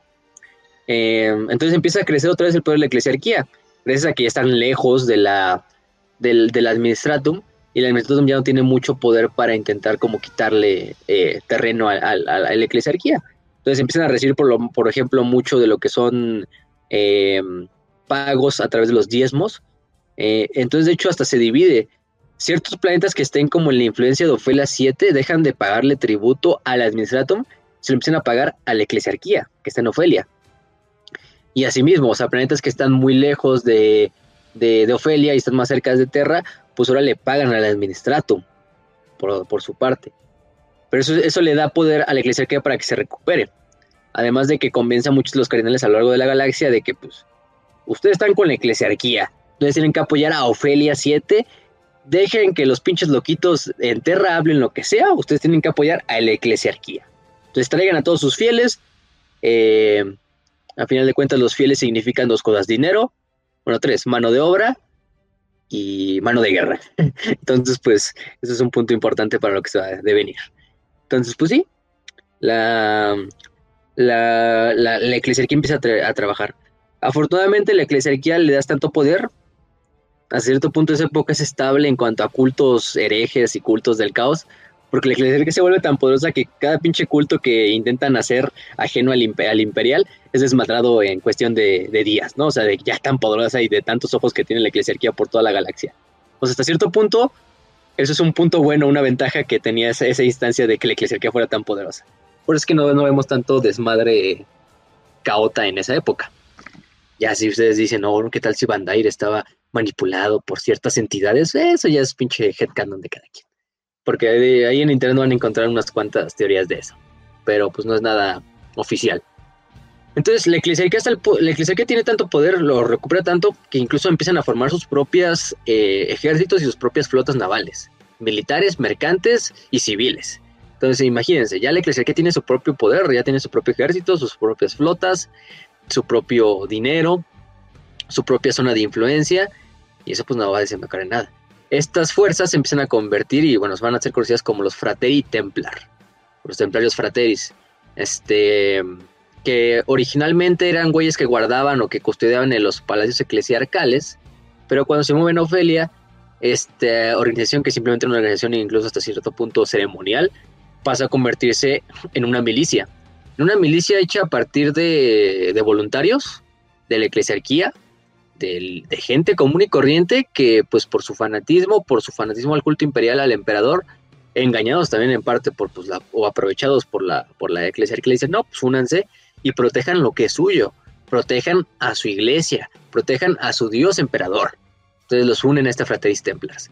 Y esos Frateris Templar pues empiezan a hacer, sí, te digo, chusmas prácticamente de, de, de cientos de millones de humanos equipados con armaduras de caparazón, con bayonetas, con las guns, hasta el punto de que pues el Frateris Templar y la Guardia Imperial no tenían muchas diferencias en esa época, ¿eh? O sea, prácticamente los Frateris eran la Guardia Imperial de la Eclesiarquía, eh, en ese punto. Eh, el problema es cuando se empiezan a especializar, y se empiezan a especializar y la mayoría se convierte en celots guerreros. Entonces se vuelve una fuerza incluso hasta de cierto punto de élite, eh, temida por los planetas que estuvieran bajo el dominio de la eclesiarquía, porque en aquel lugar que se llegara a cuestionar a la eclesiarquía, ya sea porque no mames, porque nos cobran tanto, porque piden tanto, porque no se ponen de acuerdo con los de Terra, pues iban los Fratelli Templar y acababan con cualquier pinche intento de rebelión o de, o de desacuerdo. Entonces, y se empiezan a hacer una, una pinche milicia súper fanática, súper eh, loca, o sea, al estilo, por ejemplo, en Warhammer Fantasy hay unos güeyes que se llaman penitentes, creo que se llamaban las pendejos, pero eran unos flagelantes, unos pinches loquitos ahí del culto a Sigmar que van ahí con eh, desnudos a la pinche batalla con unas masas y se van latigando así en la batalla y van todos drogados y, y locos en trances y, y, pues en este punto era prácticamente lo mismo los frateris. Eh, y servían, como te digo, el... Pero se empiezan a hacer un ejército, de lo que surgió de un ejército de una chusma imperial, de una turba de campesinos que la, los empezó a engañar la, la eclesiarquía, pues se fue convirtiendo con el tiempo en una fuerza de cierto punto hasta élite, ¿no? Eh, eh, güeyes así súper musculosos, literalmente llenos de, tatuajes religiosos, de cicatrices de autoflagelamiento, eh, eh, con todo tipo de reliquias santificadas y la verga, pero siguen siendo humanos, no son ni Space Marine ni nada de ese estilo. Entonces, por esa parte, pues, tengan eso en cuenta, ¿no? Nada, nada que ver, siguen siendo simples humanos. Fanáticos sí, pero simples humanos. Entonces, pasan 300 años más o menos después de esto, de que la eclesiarquía deja Terra, se escoge un nuevo eclesiarca que es Greigor este, noveno, digo, onceavo, perdón, eh, es elegido y se convierte, y bueno, uno de sus primeros comandos es mover la eclesiarquía de vuelta a Terra. Dicen, no mames, qué pedo, o sea, ¿por qué la vas a mover a Terra? ¿Qué chingados? Si estamos bien aquí en Ofelia, aquí tenemos un chingo de lana, de poder, ¿para qué la quieres mover a Terra? Este... Eh, en parte fue un motivo político de enseñarle o, o de, de, este de enseñarle al administratum cuánto poder había conseguido la eclesiarquía eh, puedes, prácticamente ¿Te puedes imaginar uh -huh. al, al, último que se estaba moviendo en ese preciso instante, güey? Se había mudado y había movido las cosas ya por fin a Ofelia 7, güey. Y había dicho, ah, bueno, me costó un chingo de años, pero por fin ya nos movimos, ya nos establecimos. Y yo ya estoy bien establecido en Ofelia 7. Ahora, de aquí a full, a futuro, completamente aquí en Ofelia 7. Y le dan la noticia, güey, de que te tienes que regresar a Terra, güey. A mí me hubiera dolido un chingo. me tardé 300 años en hacer el viaje, ¿no? Y ahorita que ya llegué, Ajá. ya me dicen, no, ya de regreso. Vale, verga. Bueno, Yo creo que sí hubo una pobre alma que le pasó eso, pero. Sí. No sé, se habrá quedado ahí pinche um, atrapada en, un, en el viaje disforme y de repente, a la verga, ya, ya llegamos. No, pues, ¿qué crees que ya, ya se regresaron? A, llega, llega Ofelia 7 y. No, pues, ¿qué crees, señor? Ya se regresaron a Terra. Pues valió madres. este. Pero bueno. Sí. Eso te digo, tenía un poder político esto, pero también era porque, bueno, Gregor decía, no, es que la eclesiarquía debe de estar al lado de nuestro emperador. Entonces, pues no hay otro lugar más que Terra para regresar. Eh, y sí, les toma 12 años prácticamente hacer todo el movimiento de, de la organización hacia Terra. 12 años, hasta es poco, ¿eh? Vaya, aplausos ¿eh? para la, la logística de, de, la eclesiarquía. y los palacios eclesiarcas se vuelven a abrir en, en Terra. Entonces, si este movimiento que duró dos años, pues sí le trae muchos problemas a las arcas y al dinero eh, y a la tesorería de la eclesiarquía. Mover a millones, billones de adeptos de un lugar a otro, pues no es fácil, ¿no? Necesitas dinero, tiempo y, y, eso no se consigue. Así, no, no crecen los árboles, ¿no? Entonces, pues lo que hace...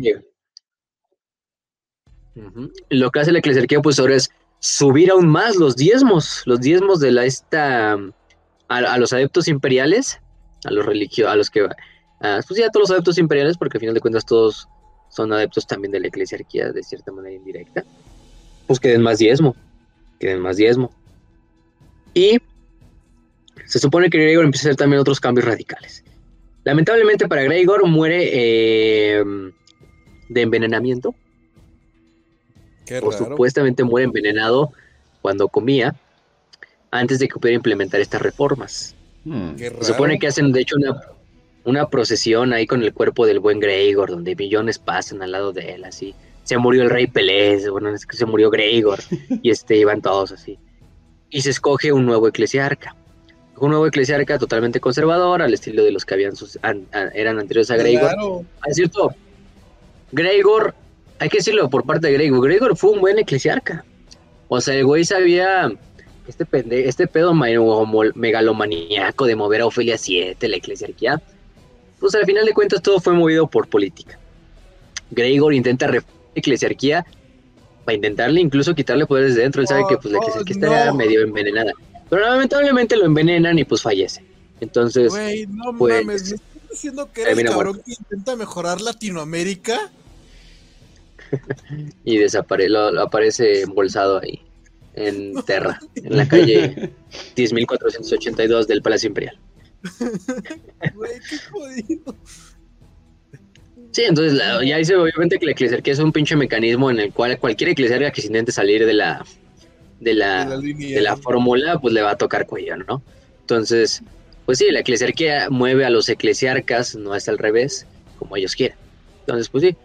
Eh, entonces, pues empiezan todo a incrementar, imagínate. Gregor lo había hecho para intentar solventar o compensar ese pinche movimiento todo, todo loco de mover otra vez la eclesiarquía a tierra. El problema es que ya una vez que se te, digamos, se paga eso, la eclesiarquía sigue subiendo los, los, los diezmos. Que según para crear más estatuas, que para palacios, que porque el clero lo necesita, que cuánta puta madre, ¿no? Entonces, pues obviamente la gente dice, no mames, pues este, esto ya es exorbitante, esto ya es pasarse de, de, de lanza, ¿no? O sea, ¿cómo chingados voy a pagar esto? O sea, con trabajos tengo y gano lo que gano en el manufactorum para que 75% de mi sueldo se vaya a dar a la iglesia, pues está cabrón. está cabrón. Entonces, pues la gente dice, no, pues no, pues es una mamada, es una mamada. imaginas la gente diciendo, güey, si ubican que tenemos que comer literalmente cadáveres? Literales cadáveres. Sí, también nos cobran más. Por eso se van nuestros impuestos, cara. Y entrando el pinche eclesiarca así con con su pinche ah, casa así de dos kilómetros de alto y, y, con putas y con todo. Y con... Gucci, güey, y todo ese pedo. Exactamente. Y pues los pinche gente muriéndose de, la, de hambre. Eh, no, muy, no muy diferente a la realidad eh, que vivimos. es el problema cuando institucionalizas una fe. Eh, pero bueno, eso pasa con todos, creo. O con la mayoría de las veces. No voy a decir todas, porque. Pero bueno. Entonces, pues hasta ciertos gobernadores plantearon dicen, no mames, pues estamos en contra de esos diezmos. Este, em, eh, y pues muchos se llegan a pagar, tanto gente común como grandes pedorrajes del, del imperio. Gobernadores planetarios, comandantes, etcétera, etcétera, etcétera. Y bueno, entonces la eclesiarquía esto lo responde de la mejor manera que en el imperio, con violencia. entonces, este, bueno, no existe otra entonces. Entonces empiezan a mandar a los frateris templar a lo largo de toda la galaxia a ejecutar a aquellos em, que se niegan a pagar las, los, estas, los diezmos, a acabar con las revueltas, incluso a asesinar y ejecutar públicamente a todo oficial de alto rango eh, que se niegue a pagar así por los huevos, o sea, imagínate, ¿no? O sea, un gobernador planetario y de repente ya los frateris lo sacan de su caja, de su casa y lo pusieron ahí en la calle, ¿no? O sea, este, hasta cierto punto está chido, pero, pero también los que lo están haciendo no es así como muy, muy cagado, ¿no? De hecho, el eclesiarca que sucede a Gregor, que es un tal Alexis este, 21, usa el oficio asesinorum, o sea, gasta mucho dinero en el oficio asesinorum para remover a ciertos gobernadores planetarios, este, este, que intentaban como mantener su dinero para armar a las fuerzas de defensa planetaria en contra de los Frateris Templar de la Eclesiarquía.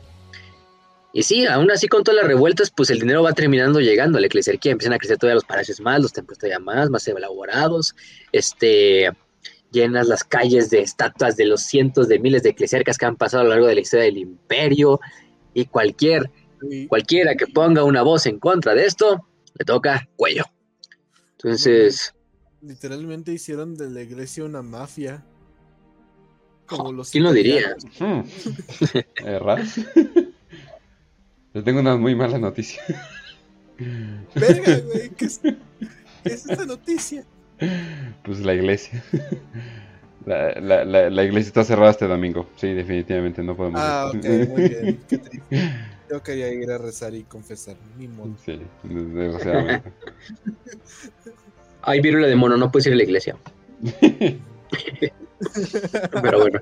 Este, eh, pero bueno, entonces, siguiendo con esta pendejada, eh, pues sí, no te digo, entonces el dinero empieza a seguir llegando a la eclesiarquía. Y todos aquellos que se obedecen a la eclesiarquía son declarados herejes y ejecutados. Entonces, pues algunos cuestionan los métodos, pero pues en realidad ya nadie, con el tiempo ya nadie se, se, atreve a cuestionar a la eclesiarquía. Incluso los demás adeptas, los demás adeptos dicen, no, pues no mames, o sea, el más que se le oponía era el administratum, pero cuando el Administratum llega, imagínense la escena, ¿no? Es el adepto del Administratum en esa época.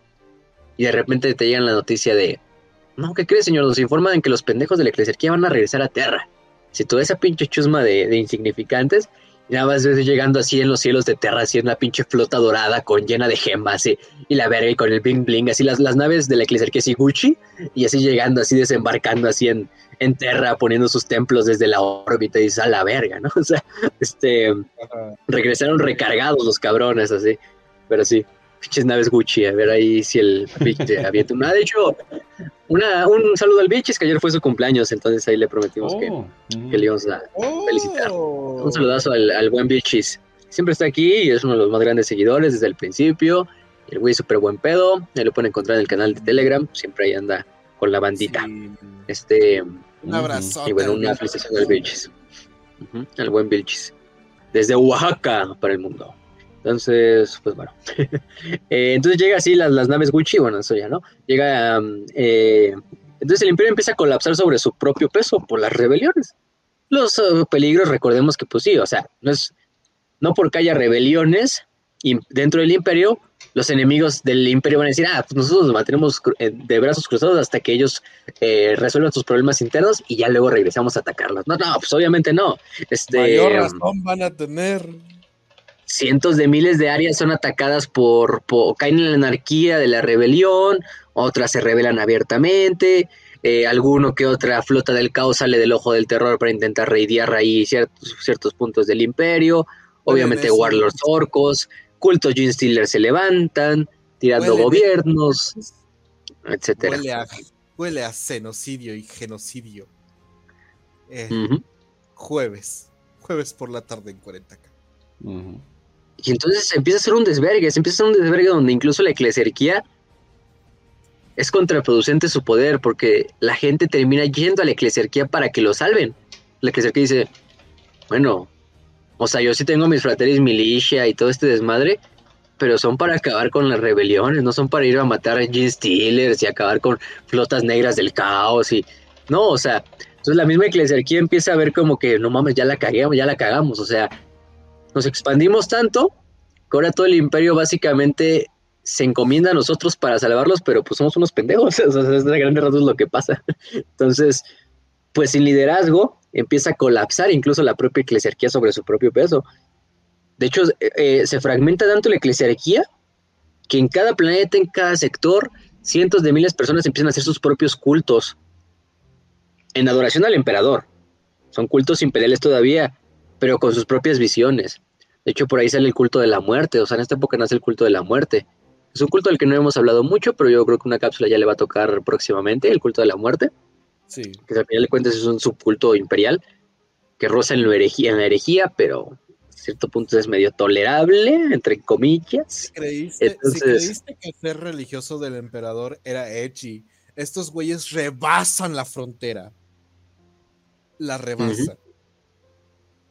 No, y aparte, imagínate, todavía para terminar de chingar, cientos de tormentas de la disformidad empiezan a, a, sí, a- a surgir, ¿Por a surgir. Algunos dicen, no, pues es el mismo emperador que está emputado, ¿no? O sea, con todo este, esta avaricia, este exceso, este pinche sed Y de era. poder que está Y enviando. lo era. Y Sí, estaba emputadísimo.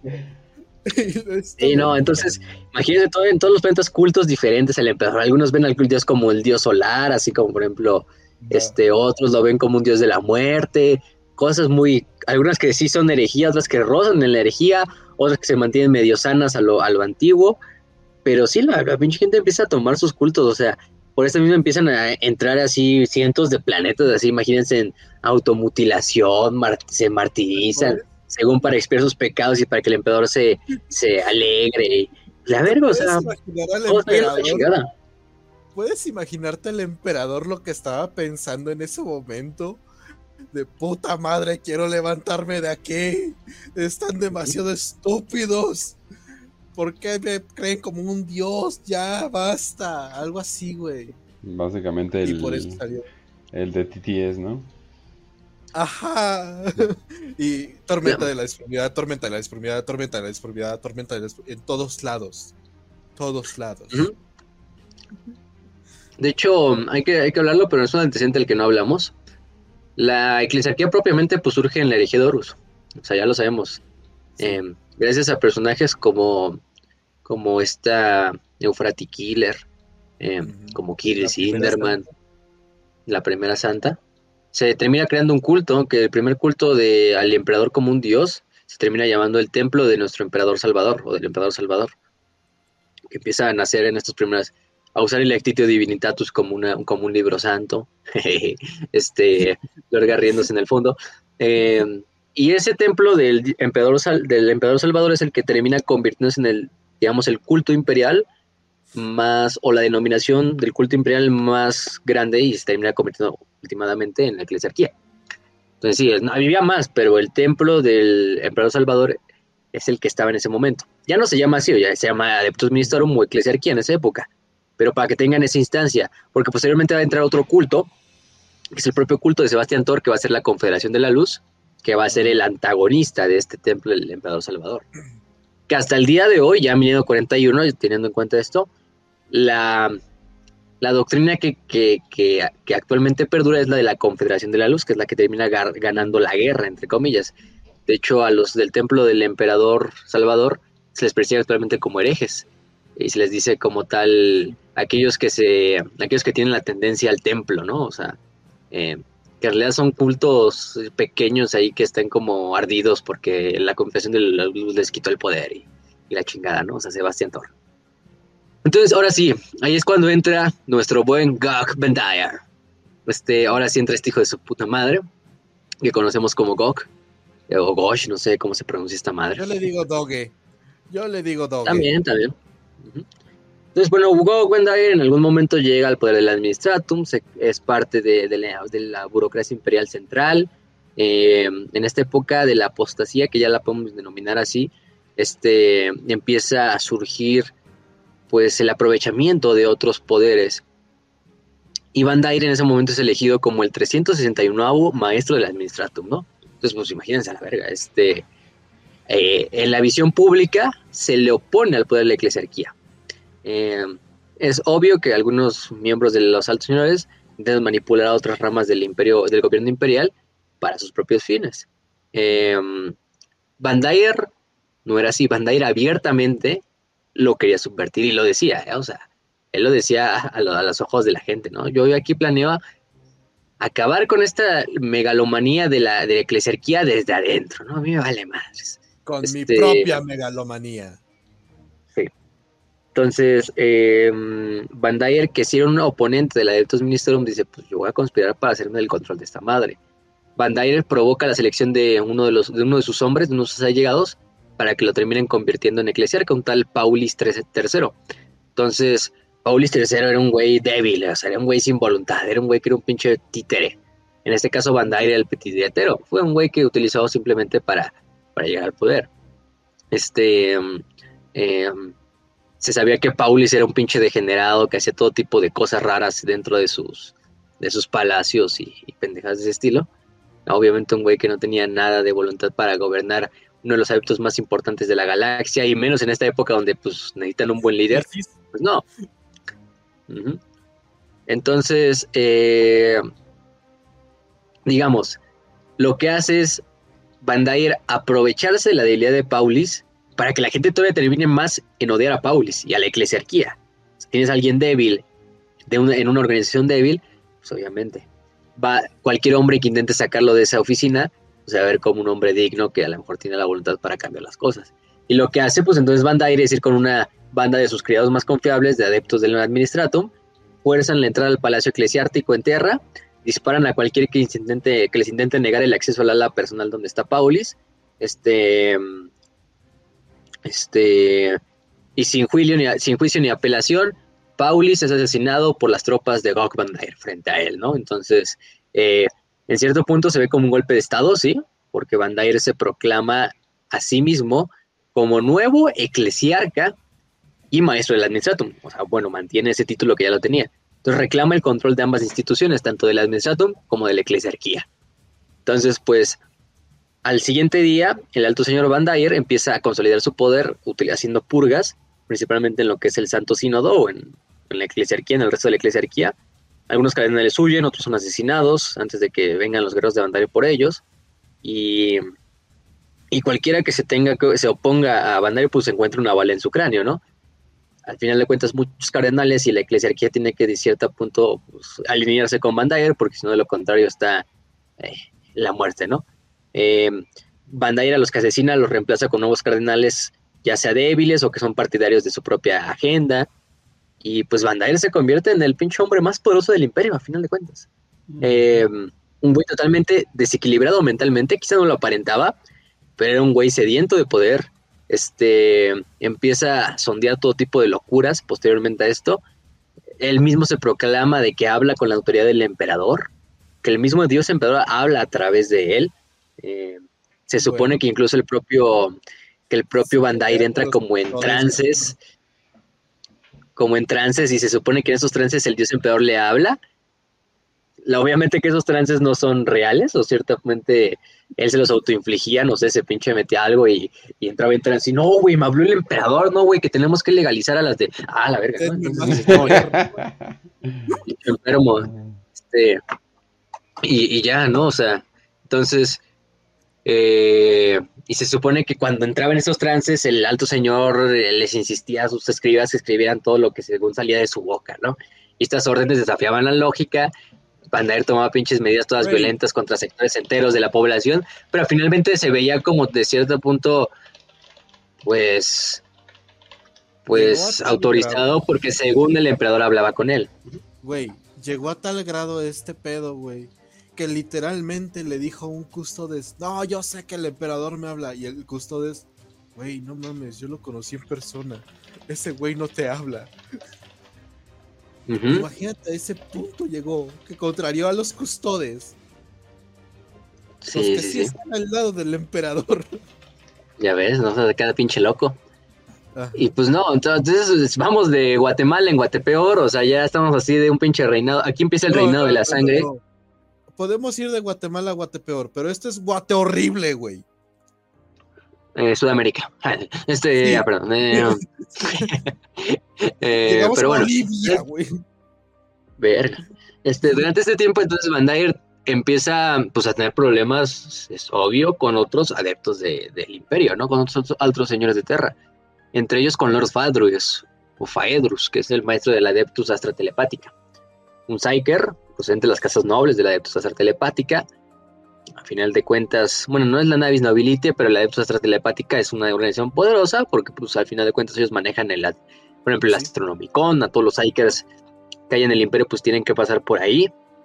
Entonces, eh, pues obviamente Fedrus es uno, al ser un Psyker, él hace un viaje astral, no sé qué vergas, y, y ve que todos estos pinches trances son en realidad, pues engaños y mentiras, y que, que Bandai no está influenciado por el emperador ni nada de esas mamadas, ¿no? Simplemente entra en trances autoinfligidos y, y ahí ¿Alguna saca vez? su voluntad. para- Y para que vean, para que vean, lo- para que vean los pinches extremos que llega este cabrón, ¿no?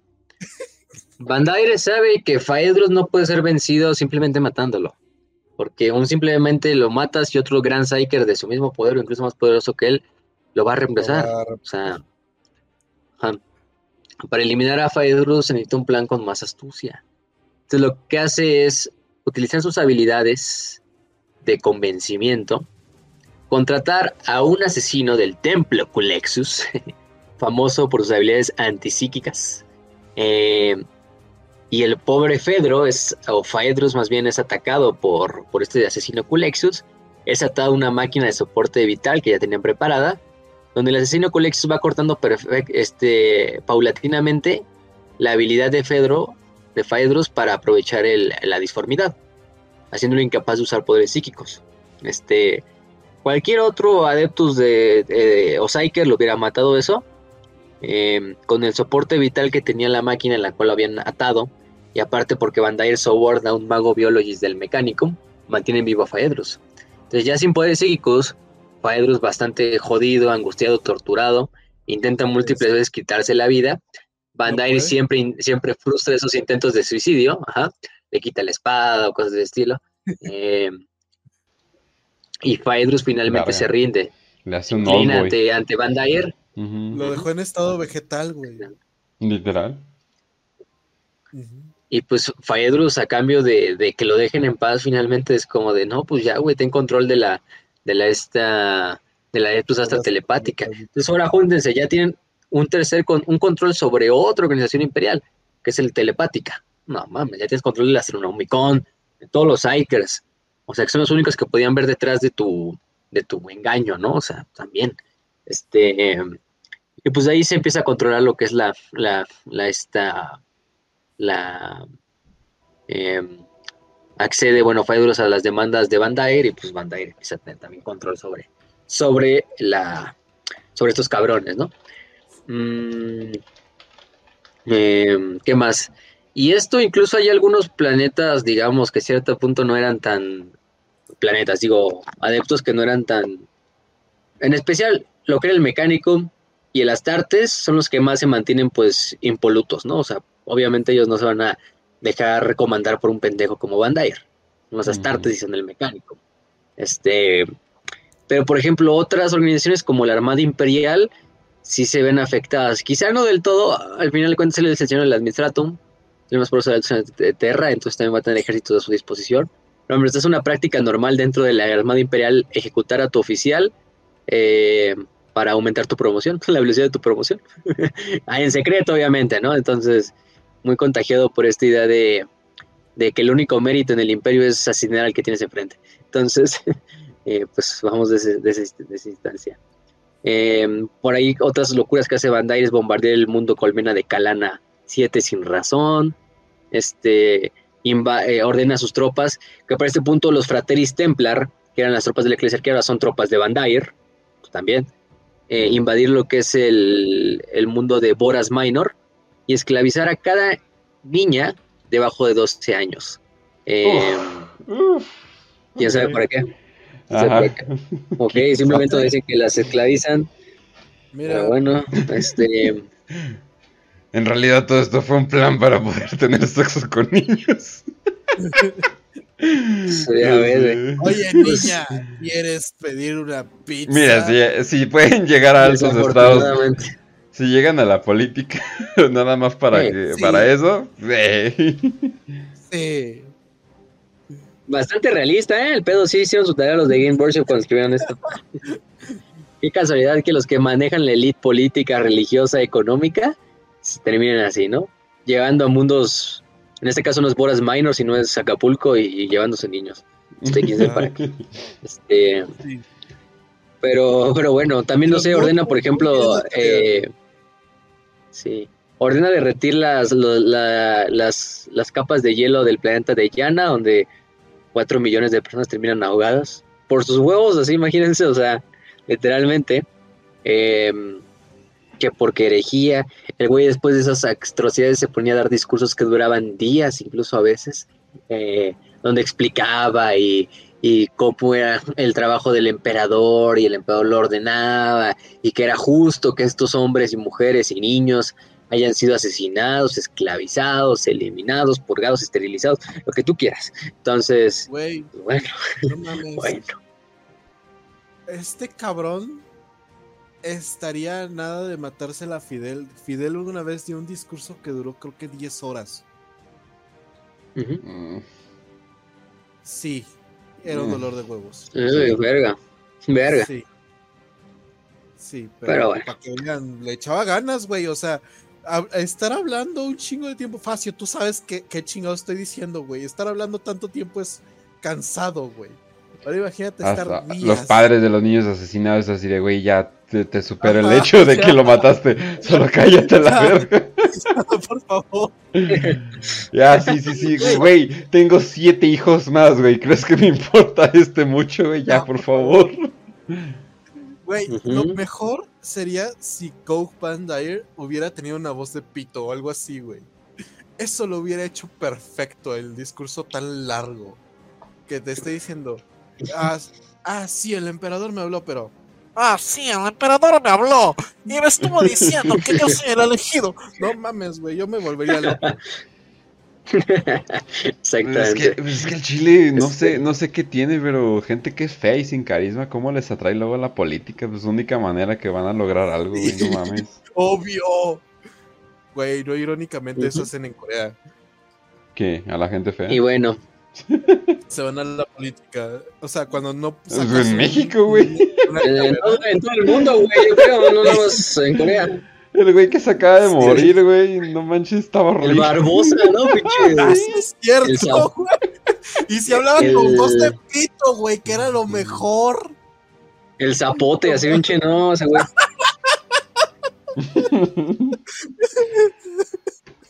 Imagínense así el Sebastián Tor, digo, el Sebastián Tor de, de afortunadamente de Bandai Bandai. imágenes. No está tan ojete el pendejo, pero pues sí se ve con una pinche cara de inmamable así de, Güey, sí yo- hablaba con voz de pito. este, sí deben sacar unos audiolibros ahí a ver quién ponen de autor, de actor de voz de Bandai, ¿no? Por Pero, favor. pero bueno, entonces, los únicos que se resistían o que se mantenían, digamos, independientes del reinado de terror de Bandai eran los Space Marines y el Adeptus Mechanicum. Ya lo dijimos, porque pues ellos manejan Ah. sus propios estados semi-independientes, ya sean sus mundos eh, de capitu- capitulares o sus mundos forja. Entonces, pues hasta cierto punto ellos son los que se manejan fuerita de este. Bandai sabe que meterse contra las Tartes y contra el Mechanicum no es algo bueno. Entonces, pues por eso también dice, no, mames, o sea, No. hasta cierto punto él sabe sus, eh, sus limitaciones. Quizá en el futuro, pero no es el momento. No es el momento todavía de, de meterte con estos cabrones. Entonces, eso es lo interesante, porque necesitamos a otra, a otra, otra institución que va a surgir. Y ahí es cuando hace su viaje hacia el planeta, el famoso planeta agrícola de San Leor. Este, con sus guardaespaldas. Prácticamente lo que hace es este Bandair es que escucha hablar de una, eh, de una pequeña secta de guerreras que habitaban en este planeta agrícola de San Leor, según ellas dedicadas al servicio del emperador, entrenadas en las antiguas artes de la guerra como expresión de la devoción y de la fe a su, a su dios. Entonces, pues eh, Bandaer dice, "Mm, este, mujeres guerreras, este, y pues va a este mundo de San Leor. Eh, obviamente para ah, meterlas a su ejército y unirlas a sus fuerzas, pero también para, para tener una fuerza legítima, que digamos, bueno, en este punto hay que tener esto interesante. Pregunta- Y esta organización- ¿Cómo lo definió, güey? Es que yo ¿Cómo? creo que le preguntó la edad a unas sororitas y le dijo, no, pues 17 años, puta, está muy vieja. Y, ya les dijo, no, pues anciana". va, guerrera. No está fértil. Sí. Exacto, güey. Y ya, pues dijo, no, pues, pues son carne de cañón, sí sirven, sí sirven. Y ya. Obviamente yo creo que eso de ser tus guardaespaldas y tus soldados, eso es la, es la excusa, ¿eh? O sea, obviamente. Conociendo a Bandai no creo que haya sido eso, pero bueno, eso es lo que cuenta la historia oficial. De hecho, manda una nave a anunciar al planeta de que, que creen va a venir Bandai, o sea, que pónganse sus mejores prendas, este, las quiero todas formaditas y, y pónganse guapas, ¿no? Porque viene este pinche Bandai. Y se lleva con él, este, 100 soldados, miles de sirvientes a San Leor, una procesión este, que lo lleva desde el puerto de aterrizaje hasta el templo de las, de las hijas del emperador, Em, incluso obliga a toda la demás población de San León a que se inclinen ante él y que hagan una como carretera de, eh, o hagan un camino para que por ahí pueda pasar la procesión de, de, de Obviamente los que se resisten pues, son ejecutados como herejes ahí mismo. Este, incluso aquellos, aquellos, los bebés recién nacidos y los ancianos estaban obligados a ir, o sea, imagínense a la verga, y en el solazo así, ¿no? Nada más esperando a que Bandair pase. Eh, se les dio laureles y regalos para que se los presentaran a Bandair, obviamente con una pistola en la nuca, así la, la gente, así de, ah, sí, te doy este regalo y se lo tienes que, dar a, se lo tienes que aventar a Bandair. Este, y, se, y se propagaba los, los solo videos a lo largo de todo el imperio como propaganda. Y pues llega al templo, este... Em, y, cuando llega al templo se encuentra que las puertas están cerradas y una hermana de batalla le, y una hermana de estas hermanas de em, estas hijas del emperador o esposa del emperador le dice no pues nosotros no lo reconocemos a usted como líder de la fe imperial. Entonces no e incluso los soldados de, bandera están así como no ya valió madres conociendo obviamente a quien le servían así de no ya ya lo van a hacer emputar eh este bueno le dice Em, le dice, bueno, no, no, no, no, quieren creer que yo sea el, digno sirviente del emperador, pues simplemente déjenme pasar para saludar, ¿no? Para hacer, le negarían a un hombre una oración al emperador en su templo. Y obviamente pasaban a ir con un grupo de soldados, según él, para hacer una oración y simplemente visitar el templo, ¿no? En ese momento saca sus rosarios, que los rosarios pues, son unos pinches artefactos que son como un rosario, pero que algunos están hechos para algunos son artesanales e incluso pueden poner escudos protectores alrededor de la persona que lo, carga. Se supone que se va y se arrodilla frente al emperador y empieza a rezar y la, chingada, ¿no? Ahí en una de esas le ordena a uno de sus soldados que le dispare, hacía quemarropa. El oficial primero se niega así como, ¿no? ¿Cómo lo voy a, lo hacer? Obviamente y ya luego lo vuelve a ver y así de, confía, güey, confía. Entonces ya el oficial carga una las pistolas y le dispara a Bandai en en el pecho se supone que sale una luz amarillenta, dorada, que, deja ciegos a todos los que estaban, por unos momentos a los que estaban dentro de la, de la, de la iglesia. Cuando se quita la luz, Bandair está parado, ileso, sin ninguna herida. Este.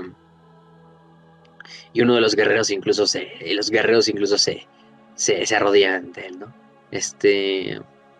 Lo cagadamente es que las estas eh, las hermanas, pues en su vida habían visto, era una organización religiosa, eran simples monjitas guerreras, sí, pero que vienen del mundo agrícola. O sea, para ver tecnología como lo es un Rosarius, era difícil, ¿no? Que llegar ahí. Entonces, pues de hecho, Bandai luego escribe y les dice, no, pues es que las estas pendejas no saben qué es esto de un Rosarius y un escudo de conversión, ¿no? O sea, este, o sea, fáciles de engañar. Entonces, sí, las, las hermanas dicen, no mames, pues este güey es, efectivamente es un santo. el emperador está con él, lo protegió de esto, ¿no? Fue un milagro. Eh, y pues le juran lealtad a Van eh, y, esta, y este los eleva a su posición como de guardaespaldas. Se las lleva de regreso a Terra, eh, las vuelve sus guardaespaldas y sus compañeras cercanas y las renombra, bueno, porque eran las hijas del emperador y las renombra esposas del emperador, Rights of the Emperor. se les entrena por los mejores soldados de la Guardia Imperial, se les dan las armas más modernas, se les dan las armaduras también más modernas, y empiezan a esparcir la palabra ahora de Bandai a lo largo de toda la galaxia, eh, llevando a cabo la voluntad del, eclesiarca en donde fuera. Em, te digo, y no, y no era solo de... No eran solo sus guardaespaldas en el sentido de que cuando lo protegieran, si lo intentaban atacar, no. Eran sus sirvientes y sus esclavos, a final de cuentas, virtuales en todo el, en todo el sentido, ¿no? probaban su comida para que no cheque, para que no estuvieran, para que checaran que no estuviera envenenada, lo alimentaban en la boca, cuando caía enfermo lo, lo, cuidaban, eh, bailaban para él, lo, le cantaban, e incluso ahí te dicen en las wikis, y otras habilidades más exóticas. ya cada quien dirá que, ¿no? Entonces, pero bueno, aunque hubieran utilizado de eso. Esas son las otras cosas exóticas, te cantaban samba, obviamente. le bailaban, entonces, pues sí. Eh, y bueno, en una de esas, incluso la, la eclesiarquía intenta asesinar a Van Es fallido el asesinato. El asesinato, las, las esposas del emperador de hecho, entran a donde está el sínodo de los cardenales. Se encierran dentro con los cardenales. Y una hora, y una, este, y una hora después simplemente salen con las cabezas de los cientos de cardenales que estaban presentes en el, en el sínodo, ¿no? O sea, para que vean el fanatismo que le, le dan estas. Bajo el mando de una en específico, Alicia Dominica, ¿no? Alicia Dominica, que pues va a pasar a la historia como una de las principales como tal, er, o quizá una de las fundadoras sí, al final de cuentas es patrona y fundadora de las adeptas sororitas. Muy principal y muy importante, es, pero eh, no le haces arte oficial, Games Workshop, ¿verdad? Hijos de la chingada, porque un arte oficial, nada más, todo lo que pido, nada, ¿verdad? Nada. Ujú. Vio al emperador. De ella, Bueno, de ella va a salir la orden del cáliz de ébano, también. Eso Tenemos este. Tenemos la parodia que le hicieron en TTS. ¿Mm? ¿Sí? TT dando canon oficial. Ajá. Que hasta parece artwork oficial, pero quién sabe dónde lo sacaron. Este, pero no, porque sí tiene armadura de sororitas como moderna. Pero bueno, Oh, entonces Dominica se supone que es la líder de las esposas del emperador. Eh, ella es una de las que pues está, ¿no? Con sus compañeras, Catherine, Silvana, Lucia, Mina y Arabella. Que de pues ellas seis van a salir las órdenes principales de lo que es la, las estas, las, ¿cómo se dice? Pues órdenes de las adeptas sororitas. Ujú. Entonces, pues de ellas van a salir, ¿no? Entonces, eh, Dominica es la, la principal, la líder. Eh, mano derecha prácticamente ya en este punto de lo que es este del propio del propio Bandair. Y aquí es cuando entra la historia.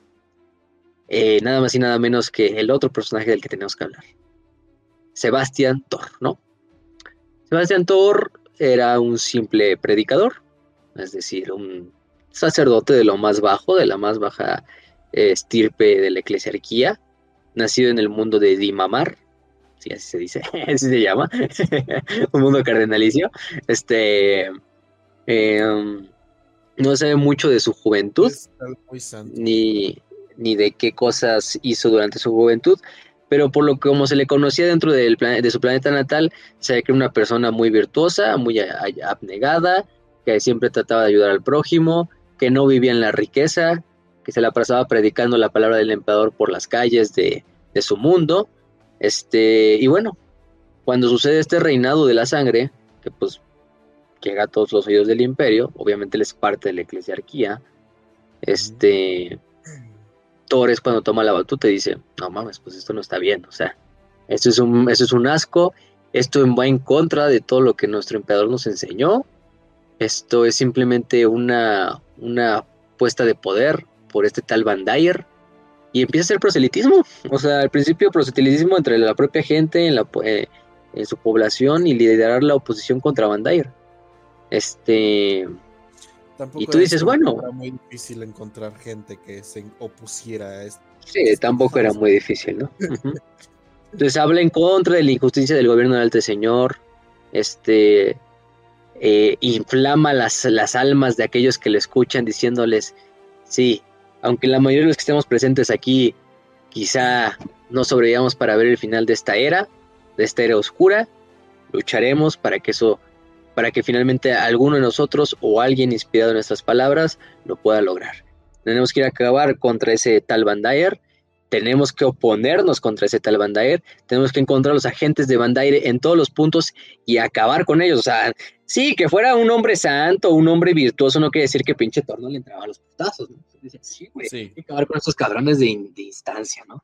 Este, ah, o sea, el güey tenía huevos, hay que ponerlo así. Entonces, te Vale. empieza a contar un chingo de gente, desde Dimamar hasta los planetas cercanos, eh, al punto de que la población se levanta en armas abiertamente contra los Frateris Templar, contra los contra la eclesiarquía que está en su planeta, y simplemente por las palabras de un, de un tal predicador, de un don nadie prácticamente, empiezan a, este la, a surgir, ¿no? De hecho, pues muchos asesinos son enviados para acabar con, no asesinos del asesino Aarón, porque si no hubiera acabado yo creo que relativamente fácil, pero otros asesinos de la eclesiarquía, ¿no? O, partidas de guerra o, kill teams para acabar con Thor. Y en general la gente que está alrededor de Thor, que se empiezan a hacer sus partidarios, sus compañeros, sus hermanos y hermanas, incluso se sacrifican por Thor eh, para evitar que lo asesinen en muchos de esos intentos de asesinato contra, contra su persona, ¿no? Este, y pues sí, la influencia de Thor empieza a crecer lentamente en su mundo. Eh, Terra obviamente dice, "No mames, pues qué está pasando, ¿no? Eh, nos informan que en Dimamar y en otros planetas cercanos están levantando armas abiertamente bajo el liderazgo de un tal Thor. Y Bandar dice, no mames, es otro pinche, este, don nadie que se quiere ahí rebelar contra mi poder, ¿no? Entonces reúne un ejército de Frateris Templar en el sistema Clax y supone que los envía a Dimamar para reducir el, a, este Thor y a sus, y a sus compañeros a, pues a nada, ¿no? A cenizas. Entonces, este, se supone que en el camino la flota que había mandado este Van Dyer, eh, justo, justo cuando la flota está llegando así, digamos, este, a lo que es Dimamar, sucede lo que se va a conocer como la tormenta de la ira del emperador. Así de la nada, una tormenta disforme consume entera a la flota de Gog Van Dyer, la destruye completamente y aquellos pobre, y aquellas malditas almas que iban en esa flota pues son perdidas en la disformidad a merced de demonios y de fatalidad hay ahí. Pero pues así de la nada, ¿no? Y toda la gente en Dimamar dice, no, mames. o sea, imagínate la gente en Dimamar viendo cómo llega la flota y de repente les informan, no, que creen que la flota no llegó, la flota fue destruida en el camino. Y dices, bueno, ¿qué Güey. pedo, no? Ujú. ¿Sabes que, que esto sí pasó en la vida real, en la historia? Que, por ejemplo, Gengis, Gengis Khan, no, Sí, sí. Kublai Khan, Kublai Khan había intentado eh, dominar Japón, güey. Entonces manda no una, sino dos flotas, güey. Flotas inmensas, dos. Y, y las dos fueron capturadas por, un, por un viento divino, güey, por huracanes. Y literal, y eso fue como una inyección de moral para los japoneses para resistir y eh, creerse divinos y todo ese pedo, güey. Pero esto sí pasó en la vida real, güey. O sea, lo que, lo que está pasando acá de que, no, pues una tormenta de disformidad terminó siendo llevada por el dios y todo este pedo, ¡pum! Pasó en Japón, güey. Entonces, Entonces imagínense, pues. No, y aparte que añadirle que ya en este punto está en su peor momento. O sea, Bandai ya está totalmente hecho cagada, o sea, está totalmente insano, loco. El güey ya prácticamente se mantiene vivo también por máquinas, por suministros de drogas que le van pasando ahí por el Sí, cuerpo para evitar enfermedades. Este. tendría muchísimo estrés si tuviera que manejar un imperio de un millón de planetas y como ocho instituciones que sí.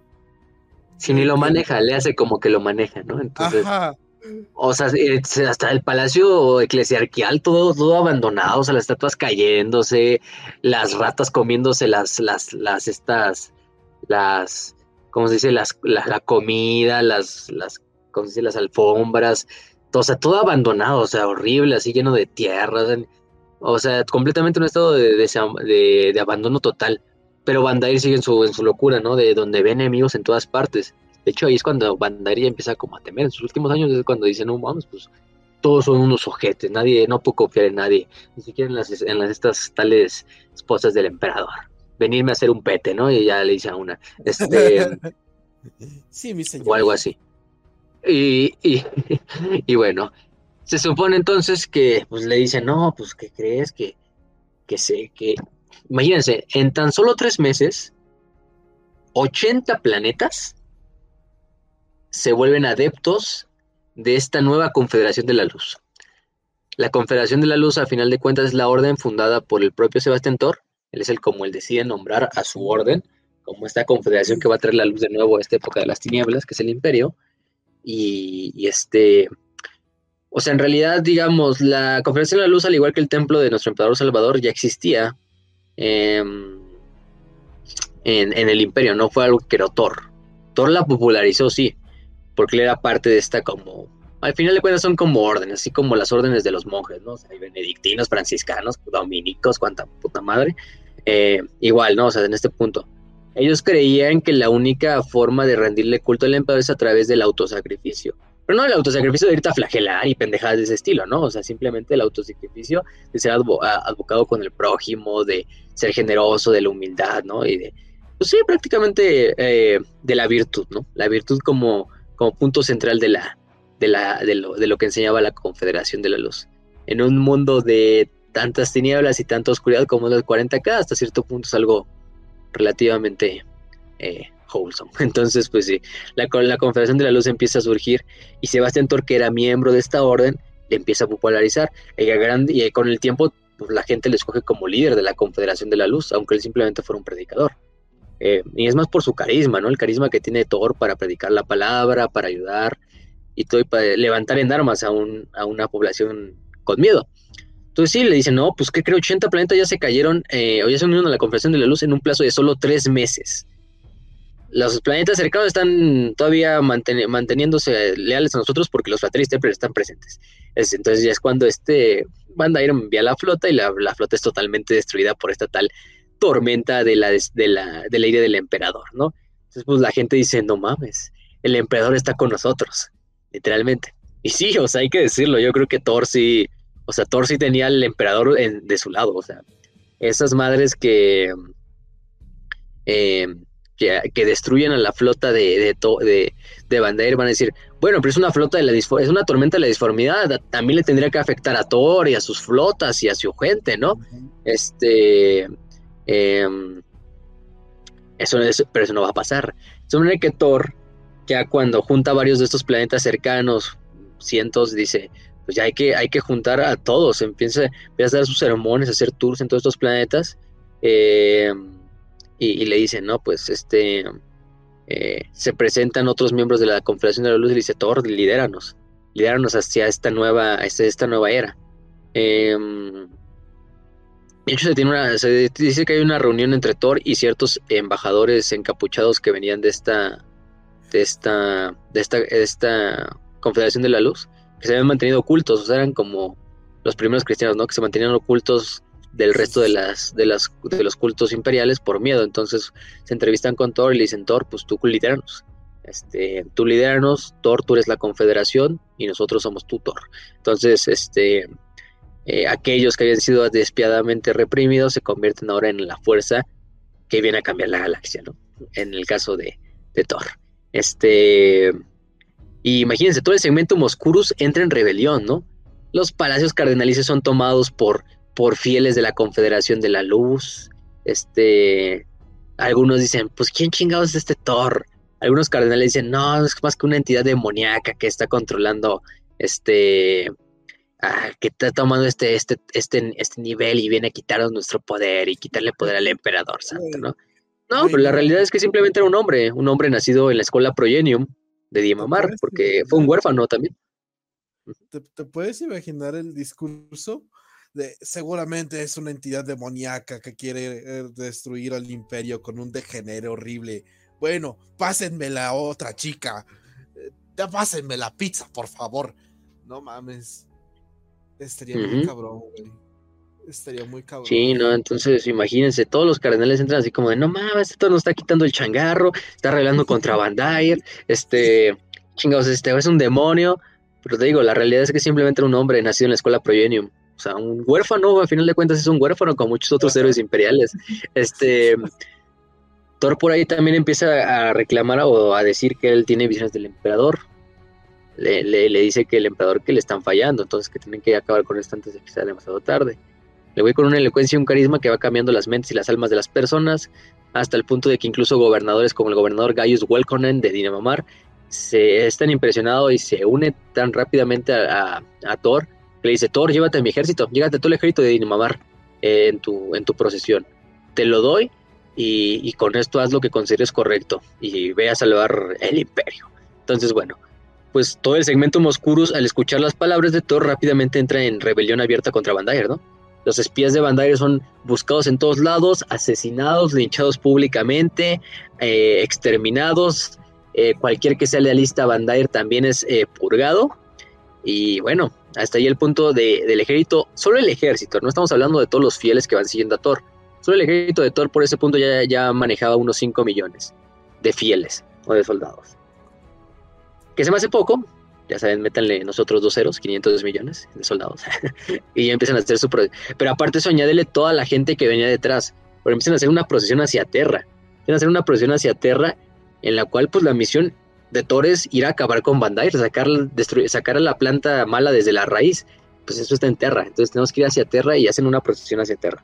Este, y hay muchas historias de, esa, de, ese, de, ese, de ese episodio. A medida que va pasando por diferentes planetas y diferentes sistemas, cada planeta rápidamente cuando ven llegando a la flota de, Thor, se unen sin, sin pensarlo, desmadran a los agentes de Van Dyer, acaban con ellos, este, dan sus recursos, su dinero, sus tropas, sus hombres para la, para la cruzada que está llevando hacia, hacia Terra.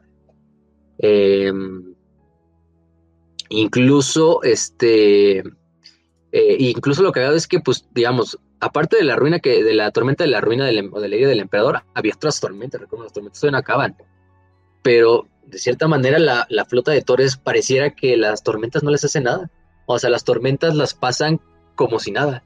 Las naves llegan íntegras al otro lado de la galaxia o a donde quieran llegar, ¿no? O sea, van llegando las flotas y cuando dicen, ¿se perdió alguien por las tormentas? No, no se perdió ninguna nave. o sea, como si algo los fuera protegiendo desde, desde, desde arriba, ¿no? O sea, y la nave de Thor impoluta, o sea, impoluta desde todos sus viajes que llevaba décadas prácticamente el Paternova, este, incluso el Paternova de los navegadores de la Navis Nobilite, lo, le da el rango o le da el título honorífico a, a este a, Thor de abstracta preomnis, maestro de la disformidad, ¿no? A la verga. O sea, este, este, y pues donde quiera que se escuche la palabra de Thor es, no, pues ahí viene Thor, o sea, hay que unirnos con él y, y este sí es un güey que viene tocado por el emperador, ¿no? O sea, este güey sí es el que viene a, sacarnos de la, de la mierda, ¿no? Este, arriba el Tata Thor, el, el Tata Sebastián Thor. Este, eh, y bueno, los pocos frateris templar, cardenales, confesores que le ponen resistencia, pues rápidamente son eliminados y el resto de las poblaciones se unen o son convertidas a la Confederación de la Luz. Entonces ahora las masas están en contra de Bandai. Tienes un segmentum obscurus entero en tu, en tu contra, ¿no? O sea, la verga. Este este, y bueno, lamentablemente los Space Marines y el Mechanicum se habían mantenido distantes, tanto por su propia agenda, porque están ocupados defendiendo otras partes del imperio, o por las mismas tormentas de la sí están trabajando, porque ellos sí. tienen cosas que hacer. Entonces, pues sí, imagínate, entonces va ahí el buen, el buen, ¿cómo se dice? Mm, Sebastián Thor por ahí. Entonces, cuando llega cercanamente a lo que es este mundos eh, capitulares de la Adeptus Astartes y del Mechanicum, pues se, se pasa la voz, ¿no? De, bueno, aquí está este tal Thor, nosotros no nos importa su religión ni nada de esas mamadas, pero vemos que este güey tiene el potencial para ir a acabar con ese Bandair. Y a todos nos conviene que acaben con Bandair, ¿no? O sea, Por favor. somos lógicos en ese sentido. Entonces, pues, en algo que no se había visto desde hace mucho, el, Astar, el Astartes y el Mechanicus sin pensarlo, dan su apoyo militar, principalmente, que es lo que más importa, a, a, a la cruzada de Thor. Así rápidamente, marines especiales este, que aún estaban luchando en otras partes, pues se unen a la flota de Sebastián Thor o viajan en sus propias flotas con rumbo a Terra para ayudar al esfuerzo militar de Thor. Eh, el Mechanicum pues, se pone a, la producción de armas, de, todo este desmadre, para, para ayudar a la Confederación de la Luz. Entonces ah, la verga, ¿no? Se están juntando todos. Este, como tal. Eh, y pues sí, o sea, unos, muchos capítulos, señores del capítulo van y hablan y se entrevistan incluso personalmente con, con la Confederación de la Luz y con este, y con, con, con Thor. El mecánico incluso habla con los demás altos señores de Terra o el fabricador general de, pues hay que acabar con Bandair, ¿no? Entonces incluso empieza la, la rebelión contra Bandair desde el propio desde el propio Terra. Ahí es cuando Dyne en su pinche locura disuelve a los, a los altos señores de Terra este, y ordena a sus fuerzas atacar a, los grupos del Mechanicum y de los Space Marines que se resistieran, ya fuera en Marte, ya sea fuera en Terra o fuera de estos planetas, ¿no? Entonces, bueno, obviamente en Marte no les va nada bien, obviamente Marte es el territorio del Mechanicum, cualquier pinche nave de Dyne que se acercara a Marte a unos cuantos millas, eh, a unos años luz, pues lo desmadraban en cuanto estaban en, en órbita, pero bueno, por otras partes sí, este aquellos que se, aquellos oficiales de Banda Air que se oponían a esto de, oye, pero ¿cómo vamos a luchar contra los ángeles del emperador? ¿Cómo vamos a luchar contra el mecánico? Si ellos son los que nos producen las armas, ¿no? O sea, pues son colgados o quemados ahí como herejes y reemplazados por otros oficiales. O sea, no, o sea, el güey ya está yéndose a la mierda. Gustav Gediatrix. No es muy, no es muy difícil de oponérsele, uh -huh. Sí, exactamente. Ponen las cosas tan sencillas como Ah, es un pendejo, chingatelo. Exactamente. Hasta los astartes, güey. Y entonces, pues digamos, Bandair empieza a hacer este desmadre. El problema es que Gastap Pediatrix, que es el fabricador general de esa época, ordena de hecho a la tecnoguardia marciana que, que desembarque en Terra, ¿no? Imagínense la tecnoguardiana marciana con legiones titánicas y con cuanta puta madre, este, desembarcando en Terra, apoyados por unidades de los puños imperiales, de los bebedores de almas, de los halcones de fuego, de los templarios negros y muchos otros capítulos de Astartes que venían, o bueno, que ya estaban en Terra, otros que venían con Thor, ¿no? Entonces, pues, empiezan a hacer ahora sí que, digamos, un asedio abierto contra, contra Bandair, o sea, ponérsele con las armas. Eh, este, pues sí, muchos, eh, muchos Space Marines de otros del Segmentum Solar van hacia, hacia el movimiento y, hacia, y atacan hacia allá. Entonces, eh, ya dijimos, ¿no? Pues disuelve el Palacio Imperial, eh, en lo que llega prácticamente este, este, este torno, que es más o menos en el año 378 del 1036, en la conocida como Cruzada Terrana, ¿no? Este. Y sí, pero bueno, aunque digamos el, templo o el templo eclesiarcal, que es un pinche complejo súper megalo gigantesco en, en Terra, es, es, obviamente magnánimo, eh, pues Bandaer, digamos, mantiene bastante defendido. O sea, obviamente todavía tiene grandes partes de la eclesiarquía, es Terra a final de cuentas, donde va mayor grueso de tropas. Y pues sí, o sea, vamos a decirlo, las tropas de Bandair es una defensa digna ¿eh? del, del palacio eclesiarcal, o sea, eh, en especial las, eh, las, estas esposas del emperador, eh, que en ese momento eran como 10.000 aproximadamente, que la defienden con todo lo que tienen. Incluso los propios Astartes dicen, no mames, esto, o sea, para penetrar esta madre está cabrón. Este, no las hermanas, o sea, las, estas, al, templo. pero bueno, este, dicen, y, son los puños imperiales, ¿eh? O sea, imagínense, le están defendiendo bien a los puños imperiales. Para que vean que las, las hermanas, o sea, si tenían, digamos. respetos, güey. Ese desmadre, o sea, ese desmadre, sí. Sí, sí, sí. Entonces, este. Mm, em, como tal, bueno. Entonces, pues por ahí va. Em, va trayendo este Thor a los, a los, a los Space Marines y todo este desmadre. Y bueno, ahorita vamos a dejar a Thor. Thor no va a llegar como tal del todo a, a Terra con ese punto. Digamos, Thor no es el que acaba directamente con Bandair. Sus acciones son las que acaban con Bandair porque pues, prácticamente inspiran al resto de la galaxia para irse y, abrir, y levantarse trampas contra, en, contra, en contra de Bandair. Pero eh, en realidad el que termina acabando con el propio Bandair son sus propias guardaespaldas, ¿no? Porque ahí entra la caída ya del finalmente el Alto Señor de Terra, que es cuando este momento eh, eh había una organización que se había mantenido neutral. ¿Recuerdan el conflicto que tuvo con los custodes? Bueno, pasó a cobrar deuda. Exactamente. Entonces, pues, con los custodes, los custodes hasta cierto punto se habían mantenido, pues, neutrales, ¿no? Estaban demasiado ocupados manteniendo vigilancia sobre el cuerpo del emperador como para salir y inmiscuirse en esos otros desmadres de, de, este, del desmadre. Además, por el propio eh, de que están tan recluidos los custodios, no se habían enterado de totalmente de, qué pedo con Bandair. O sea, ven que pinche Bandair era el, como líder y que está haciendo pendejadas, pero no a ese nivel.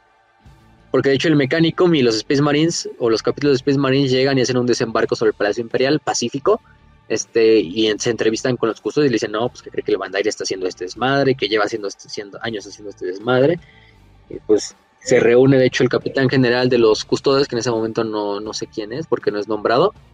Porque no sé si no, Trajan Valoris no creo que sea. No, no. Trajan Valoris es más reciente. Y Constantine Valor, pues tampoco, porque pues no, Constantine ya se había ido hace mucho tiempo. Bueno, el, capitán general, vamos a ponerle. Se reúne con los comandantes de Space Marines y les dice. Mm, ¿Cuál? El de Sebastián Thor, o sea, el de la historia de ese evento. ¿Qué? El Capitán General. A ver, déjalo, lo checo. Porque según. Mm, según yo, nada más era un random, o sea, el Kitten. Este. pero bueno. que es Kitten por momento. Vamos a suponer que es Kitten. Entonces, bueno, un random ahí que es el capitán se reúne y dice: No, sí, sí, está de la verga tenemos que hacer algo. De hecho, los custodios ya entran activamente en la guerra, empiezan de hecho a coordinar a los Marines. Imagínense, Marines coordinados por el custodes, vete a la chingada. Este, este, empiezan a coordinarlos desde afuera, ¿no? Este. Em, y bueno, Longinus, Longinus es creo que el este cabrón, que, es el, el, el custodes. Bueno, no era un, él no era, pero él no era el custo, él no era el capitán general, él era un centurión. Em, pero sí, entonces haz de cuenta que los custodios empiezan también a atacar propiamente el palacio eclesiarcal. Los custodios se saben de sobra todos los palacios, todos los caminos subterráneos de Terra, entonces rápidamente de llegar del palacio al palacio de la eclesiarquía, para ellos es pan comida. ¿no? ¿Quién se les va a poner al pedo a un, a un custodes? Y quien se le ponga el pedo va a ser pinche vaporizado en ese Ah. momento. Ajá. Te digo, se supone que podría ser Excelsior, que es el que es este el capitán general de los custodes durante la era de la apostasía. Mm. Bueno, él, entonces ya tengo su nombre. En realidad, Excelsior no hace mucho más que coordinar a los, a los Marines. Quien hace la mayor parte del trabajo es otro, otro centurión que se llama Longinus, que es esta Longinus, Ajá. que pues se infiltran en el palacio eclesiarcal, llegan a lo que es parte del santuario interior de, de Bandair. Ahí se encuentran con una de las, eh, las esposas del emperador. Y pues prácticamente le dicen, no, pues pendejas, están luchando por algo que está mal, no están luchando por el bien del emperador y por mucho menos por el de su emperador. Este, obviamente las, las, las, las, las esposas pues, van a decir, Güey, "No, nosotros lo mentiras". conocimos. Nosotros literalmente conocimos al emperador. Es más, ¿quieres conocerlo tú? Y ahí es cuando ya le abre las puertas. Sí, Longinus le dice, bueno, si no me quieren creer, que me acompañe una, que me acompañe la líder de ustedes. Obviamente es Alicia Dominica. Acompáñame y vamos con el emperador y escúchalo de su propia boca, ¿no? Se supone que de hecho Longinus que deja como garantía a sus hombres, a sus demás custodios que lo acompañaban como, como este, este, ¿cómo se dice? Em, hostage en, en español. Em, Ajá, como rehenes, rehén. como rehenes, ajá, rehenes. Este, que los deja ahí con las, las esposas del emperador y dice, bueno, vente tú, Alicia. Ojo, La encamina hacia lo que es el Palacio Imperial. ojo, que Alicia Dominica creo que era pelirroja o castaña, ¿no? Sí, el chiste es que tenía el pelo de un color. O sea, Ah. no sabemos de cuál, pero era, por lo menos rubia, no, porque no hubiera mucha diferencia. Hay dos árboles donde la ponen castaña o negro, pelinegro, entonces no, no, es Ah, tan, no es tan importante. El chiste es que, bueno, banda, este, Longinus lleva a Alicia Dominica a través de los túneles a lo que es el palacio interior, donde está el propio, a la sala del trono incluso la lleva. Ajá. Se supone que no se sabe lo que sucede ahí. Obviamente se teoriza que la líder la llevó hasta el trono dorado, eh, vio lo en realidad el propio emperador en toda su forma y su poder.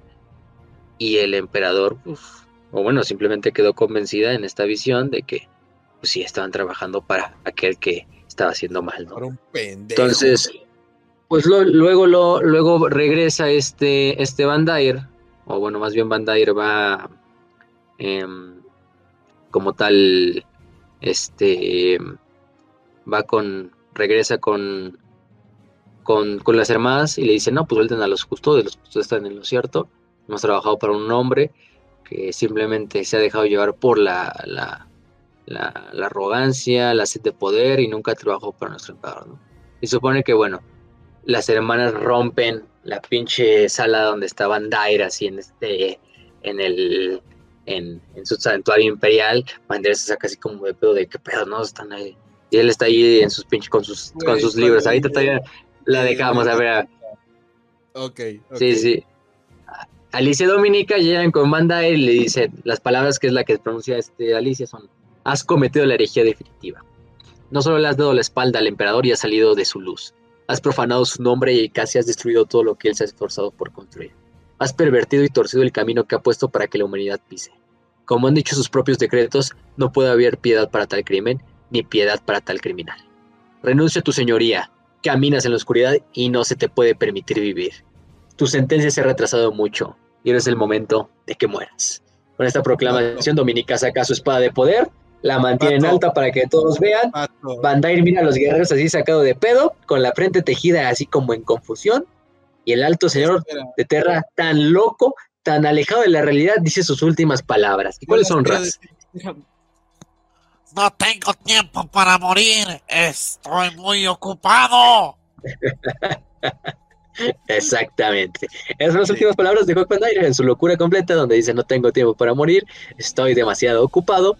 Es en ese momento en cual esta Alicia saca su espada de poder, lo decapita de un solo Oh. golpe.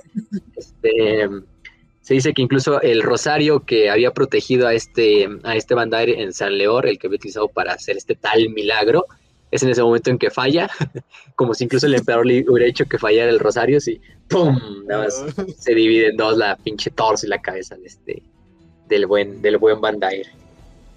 Con la muerte de Van se va a restablecer el orden. Ah, Eh, Sebastián Thor finalmente llega. Hay que decir, o sea, Sebastián Thor no llega a luchar, o sea, se termina asediando el, el culto imperial. En el camino sí lo hace, porque hay ciertos reductos todavía de resistencia leal a Van Dyer, pues, los van eliminando uno a uno. Ujú. Entonces, pues ahí uno a uno los, los van eliminando. Eh, a medida que Thor va llegando, eh, pues llega a una, a una tierra nueva, una tierra este, expulsada del veneno del, del, de este hijo de puta de, de, Van Dyer. Y para él, pues la gente sin chistar lo escoge como el siguiente eclesiarca, ¿no? Va a venir una serie de reformas. Ajá. Pero no mames, o sea, Thor está chingue y jode con que no, yo no quiero ser eclesiarca, yo me quiero dedicar a puro rezar. Esos son los que debes de elegir. palabra. Esos son los que Exacto. debes de elegir. Exacto. O sea, sí, si de repente hubiera dicho excelente, ahora las niñas son para mí. Oh shit. Puta madre. Otra vez. Pero- Mm. Y, eh, y y fue tal esto, güey, que el Excelsior literalmente le dijo, bueno, pues mira, te la voy a poner así, papi. Puedes ser eclesiarca o puedes no dejar terra nunca. ¿Qué quieres? No, pues, pues escojo. ah, pero bueno, entonces sí, Thor, Thor llega, ¿no? Llega con, con la cruzada, llega con los Space Marines, con el mecánico, me dice, bueno, Thor trabaja eh, cercanamente con el fabricador general del mecánico y con los eh, señores del capítulo de los Space Marines en restaurar el orden en Terra y en el resto de la galaxia. Reformar aquello que Bandaira había deshecho eh, para que ningún hombre como Bandair pudiera ascender otra vez al puesto como la tenía, ¿no? Este, eh, los aliados de Thor, pues obviamente ponen a aquellos todavía lealistas a Bandair en, en juicio, la mayoría son ejecutados y encontrados por traición contra el dios emperador. Se arrestaron a los altos señores de Terra. Se trabaja con la Inquisición para acabar las conocidas como guerras de vindicación, que eran, bueno, las guerras de vindicación eran un tipo de, mm, de, guerras contemporáneas de esa misma instancia que suceden después de la muerte de Go Bandai, en la cual el oficio asesinaron, pues, este, eh, empiezan a agarrarse a putados entre ellos, ¿no? O sea, un- uno de los asesinos, Sisi Yarek, un nacido cálido, intenta tomar el poder de, del asesinarum y mata, de hecho, al gran maestro de los asesinos, toma su lugar y se hace un desvergue, pero finalmente, gracias a la intervención de, de este, de, eh, de la Inquisición y de que se crea la Ordo Sicarius, que es la encargada de, de vigilar al, al Assassinorum, pues se restablece el control sobre el Assassinorum. Por una parte tenemos a eso. Este, el, lamentablemente la posición de Eclesiarca está vacía, al igual que la del Administratum, con el tiempo se va a escoger a alguien del Administratum, pero la de Eclesiarca pues se man- mantiene vacía, ¿no? Este, obviamente a nadie se le hace raro que Thor sea el, el siguiente en, en, en escoger o ponerse en el, en el puesto. Pero de hecho el, el buen Thor dice, no, yo no tengo tiempo para eso, yo estoy, eh, yo estoy demasiado ocupado predicando la, eh, la palabra imperial en, en, en el, en el eje norte del- de la galaxia, ¿no? Sí, el pinche Thor se va así, después justo, Ah. ya de que como que arregla el desmadre en Terra, se va a, a- a- a dar, a seguir con la palabra de la Confederación de la Luz allá por las zonas norteñas de la galaxia, ¿no? Este, em, em, y pues sí, se, se dice, ¿no? Entonces dicen, bueno, ¿qué pedo, pinche Thor, no? ¿Qué es hasta allá? Y, y- y todo el desmadre. Este, a Thor le siguen diciendo, no, es que tú tienes que ser el líder y que la verga. La. Confederación de la Luz en ese punto se convierte ahora en el culto imperante en todo el imperio. Ya no es este culto ante el templo de la salvación del emperador, sino pasa el culto de la Confederación de la Luz, el que más fuerzas obtiene. Mm, al final de cuentas, a 1941, pues el culto del- de la Confederación de la Luz es- sigue hasta el día de hoy con el más poder. Sí, tiene algunos pecados heredados de la eclesiarquía, a final de cuentas, pero es mejor de lo que había en la época de de al menos no están llegando a planetas extraños a robar niñas, ¿sabes? Ujú. Por lo Entonces, menos. bueno, se supone que... em, de hecho, por esa instancia dicen, no, pues pinche Thor es un traidor, ¿cómo, cómo no quiere tener el, el- el título de, de eclesiarca, ¿no? De hecho, lo- lo- los altos de Terra mandan fuerzas para prenderlo, ¿no? No para ejecutarlo, sino para llevarlo preso. Este... Este... eh, y sí, se supone que lo, lo arrestan, lo llevan a Terra por el Adeptus Arbites, se le hace un, un juicio donde se supone que todos los altos de Terra participan. Dura meses el, el juicio, es como el juicio de, del Johnny Depp, así transmitido por todo el imperio, así. Pero, pero finalmente interviene y el capitán general, que es Excelsius, este, da su testimonio y dice que Thor es inocente de cualquier cargo y que por su palabra y él al ser el capitán general y él es ser el, el huevudo Ajá. que ve todos los días el emperador, no hay, no hay pedo. ¿no? Entonces eh, ya se, se absuelve a Thor y celebraciones a lo largo de todo el imperio de sí, Thor es inocente. Y la chingada, ¿no? Entonces, este, finalmente le ofrecen otra vez a Thor, toma otra vez la posición de eclesiarca y Thor dice otra vez, no, no la quiero. Quiero seguir paseando y, y esparciendo la palabra de, de, del emperador eh, por, por toda la galaxia en vez de perder mi tiempo sentado en el trono aquí cerca. Eh, otra Verga, vez, el eh, eclesiarca más listo del mundo, güey. No mames. Sí. de, Ajá. Esas mamadas, güey. ¿Qué te pasa? Sí. Mis Pero finalmente, ese otra vez todo se, todo se va a la chingada porque dicen, no, los ministros otros dicen, no, ¿cómo vas a denegar la posición? Y si tú eres el único que puede tomarla, ¿no? Eh, Ajá. y, y en esta instancia, pues el propio Thor, eh, como tal, termina eh, aceptando el puesto porque el capitán general de los adeptos custodes en ese momento, cuando le, él le dice, no, no quiero ser el eclesiarca, se le acerca y le susurra algo al oído. No se sabe, la, la versión oficial no se sabe qué le susurró, algunos dicen que a lo mejor le, lo, lo, le dijo, pues si no, la- no tomas la posición te mato, güey, a la verga. Entonces, es el capitán general de los custodes. Ya. Este, pero, y finalmente Thor ya dice como, bueno, ya, ya, ya la voy a tomar.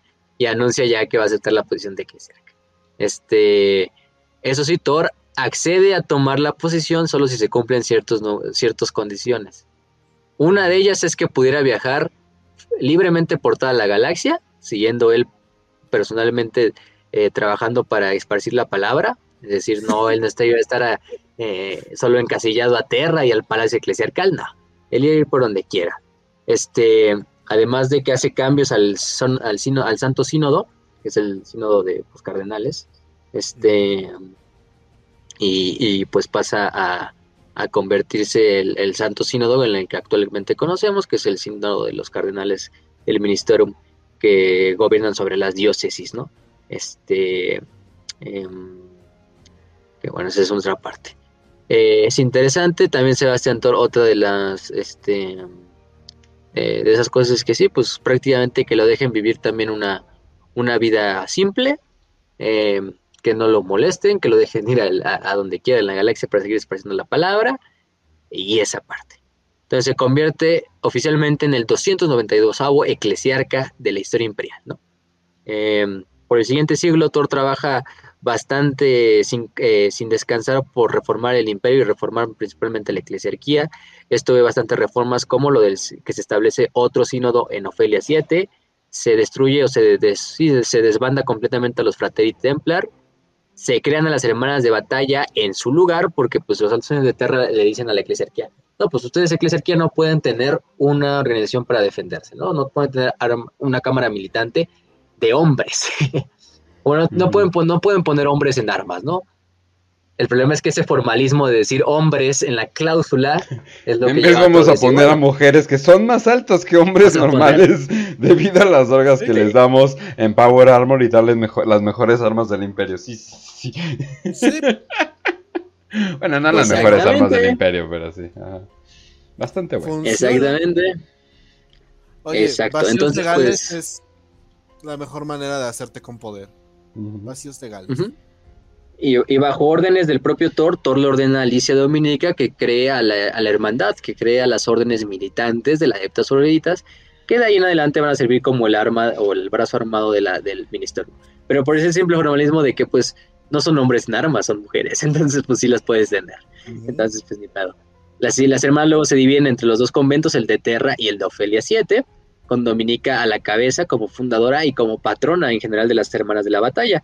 Eh, con el tiempo, pues, eh, de las 10.000 eh, antiguas esposas del emperador, eh, el sucesor de Sebastián, después de que muere Sebastián, Alexis este, 22, divide a los conventos en dos, cada uno con dos órdenes, que es la Orden del Cáliz de Ébano, fundada por la propia Alicia Dominica, la Orden de la, de la, del Sudario de Plata, fundada por la hermana Silvana, eh, la otra Orden del, del Corazón Valeroso, fundada por la hermana Lucia, y la Orden de la, del Corazón Fiero, ¿no?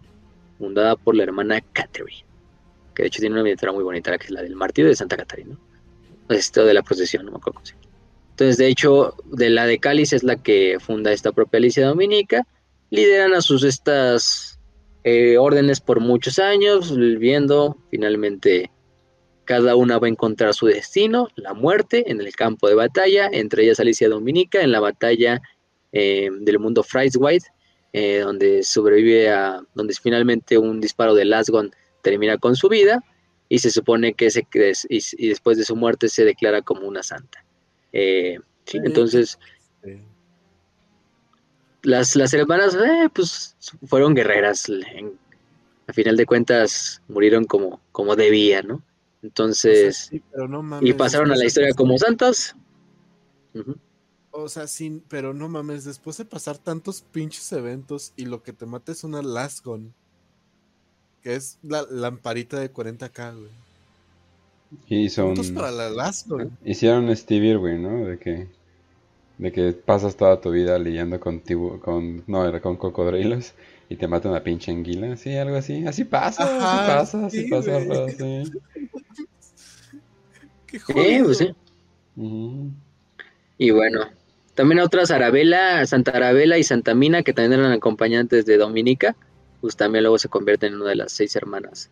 Porque ellas seis, bueno, más bien ellas seis son las que seis que se encuentran frente a, a- al emperador, no, O sea, no solo es Alicia.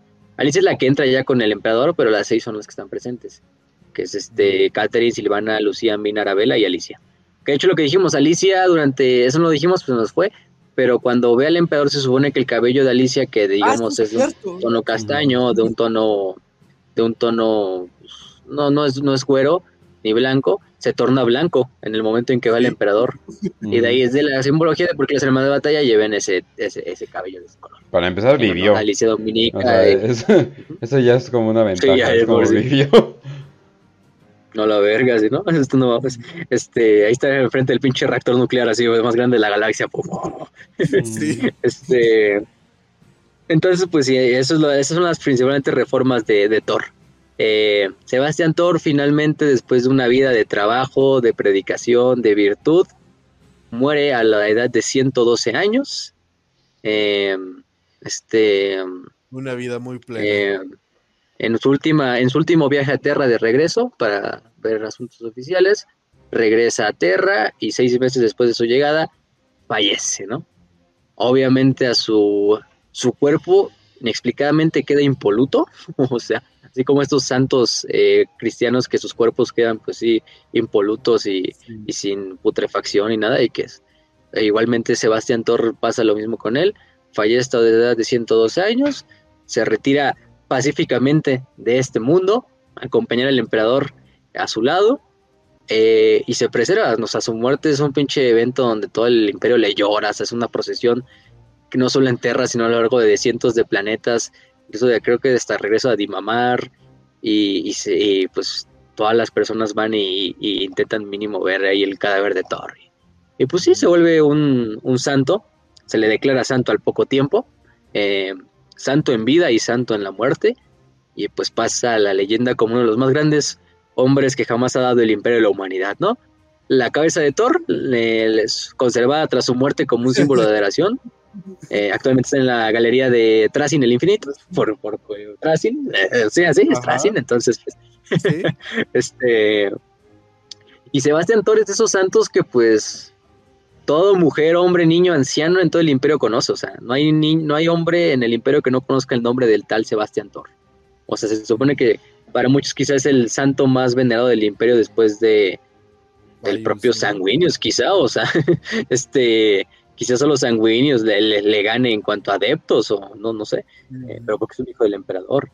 Entonces, este, y algunos de ahí se desprenden algunas filosofías, una que es muy conocida dentro de la Inquisición, ¿no? Que es la filosofía toriana, la doctrina toriana, que no es exclusiva del emperador, sino de toda la gente, que. Thor en algún momento fue una manifestación del propio emperador, es decir, un recipiente, un encarnado del emperador para que pudiera caminar entre su gente. Entonces se supone que los torianos de la Inquisición buscan individuos virtuosos que puedan ser como, como envases del emperador y de esta manera pues traer la salvación de nuevo al imperio, ¿no?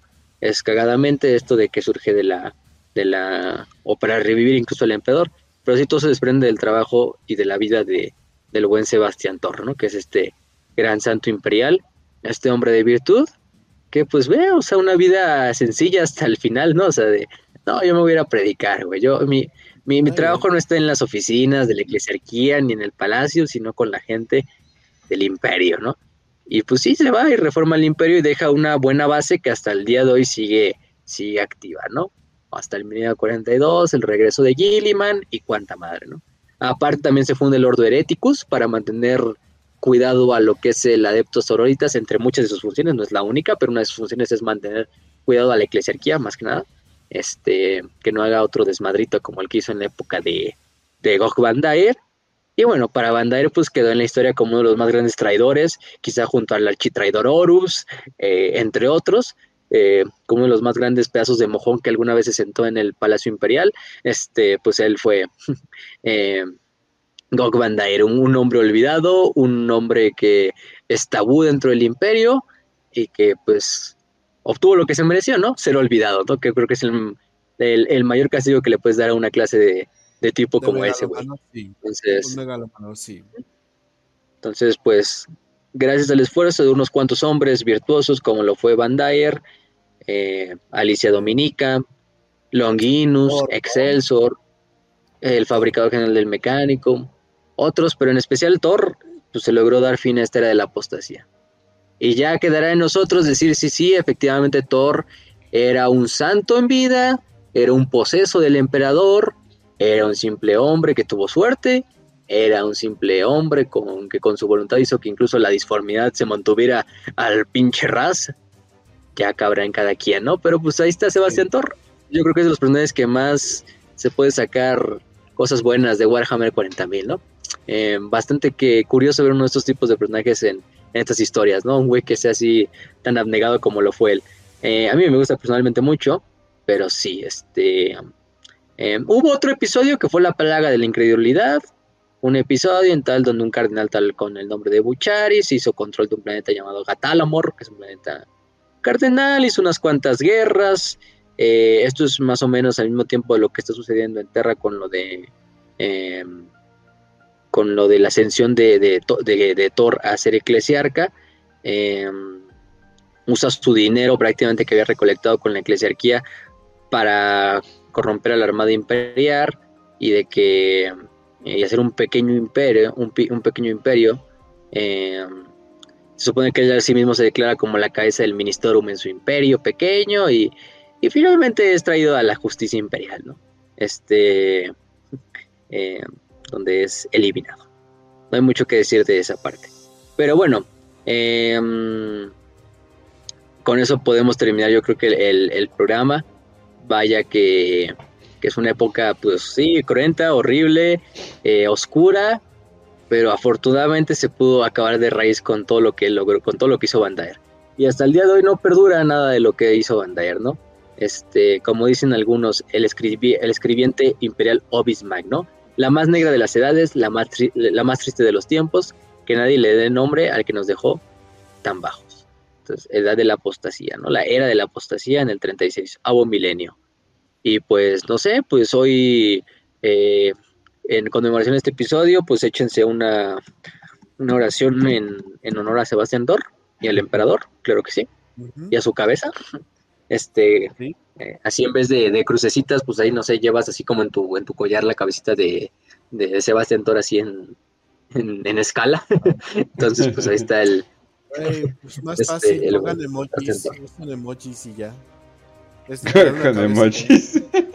Ajá. Y de hecho hay una frase también, hay una frase con, una frase que quiero decir de- del buen Sebastián, porque sí, el Sebastián tomó también sus frases, no se crean. Qué mejor forma de despedir el capítulo con una frase del buen Sebastián Thor. Bueno, hay muchas, ¿eh? Pero, pero yo creo que la, ver, la, a ver. una de las más bonitas, bueno, hay dos, hay dos que quisiera decir, ¿no? Este, es esta, ¿no? Nada más déjame ver. Ok. Un solo hombre con fe puede triunfar sobre una legión de infieles. Nunca se podrá oponerse a incontables miles de millones de fieles. En sus sermones y otra, que es la que más me la, creo que la que más me gusta, eh, dice, la fuerza del emperador es la humanidad y la fuerza de la humanidad es el emperador. Si uno se aparta del otro, todos nos convertiremos en perdidos y condenados. The lost and the damned. ¿no? O sea, Oh. este, Oh, y tiene otras frases, ¿eh? tiene hasta frases así como de guerra, ¿no? Dice una, tiene una de una guerra llevada a cabo por un comité es una guerra ya perdida, ¿no? Este, el eh, basado. también dice, robaré del plato de la decadencia para alimentar la boca de los impotentes. Eh, el emperador es nuestro padre, nuestra guardián, pero también es nuestro deber guardar el emperador. Eh, y otra frase, que ya es la final, con la que ahora sí ya, para decir ya de una vez todas sus frases de- del buen Sebastián Thor, que es, dame un arma que nunca dispare, dame una espada que esté siempre desafilada, dadme un arma, dadme un arma que no hiera mientras siempre cause temor. Y esas son las frases del buen Sebastián Thor este esos sí pues en estas historias que de hecho hay una sí pues no, no hay novelas propiamente de la de la de la eclesiarquía de la eclesiarquía de la era de la apostasía gente no las van a encontrar porque no hay o sea casi toda esta información que les decimos viene prácticamente del códex de hermanas de batalla de segunda edición o sea ya es de los viejitos Sí. o sea para que sean una instancia de cuándo salió esto no hay menciones como en el audiodrama de Nuestra Señora Mártir, eh, pero son menciones así como de, no, sí, me acuerdo de leer que la cerquía y que pasó esto, y que es un amante, que, que no sé qué, pero, pero nada más, o sea, no, no, no tiene nada que ver. O sea, simplemente es un episodio que, que se menciona en los códex. Tiene mucha información, eso sí, pero que no van a encontrar novelas, ambientadas por lo menos en esa época. Ni de Dominica, ni de Thor, ni de Bandai. Lamentablemente. Ojalá en algún momento se hagan más historias de ellos. A lo mejor terminen diciendo que Thor sí fue un pinche demonio de Sinch y valió verga todo, ¿no? Lo que dijimos en este programa, pero, pero bueno, este. No, no, yo tengo esperanzas de que no, pero. Este, déjanos, déjanos tener nuestros momentos de victoria imperial Ajá, del culto, entonces, por favor. eh, eh, pero bueno. Eh, ¿qué más frases de Sebastián Thor? No me sabía.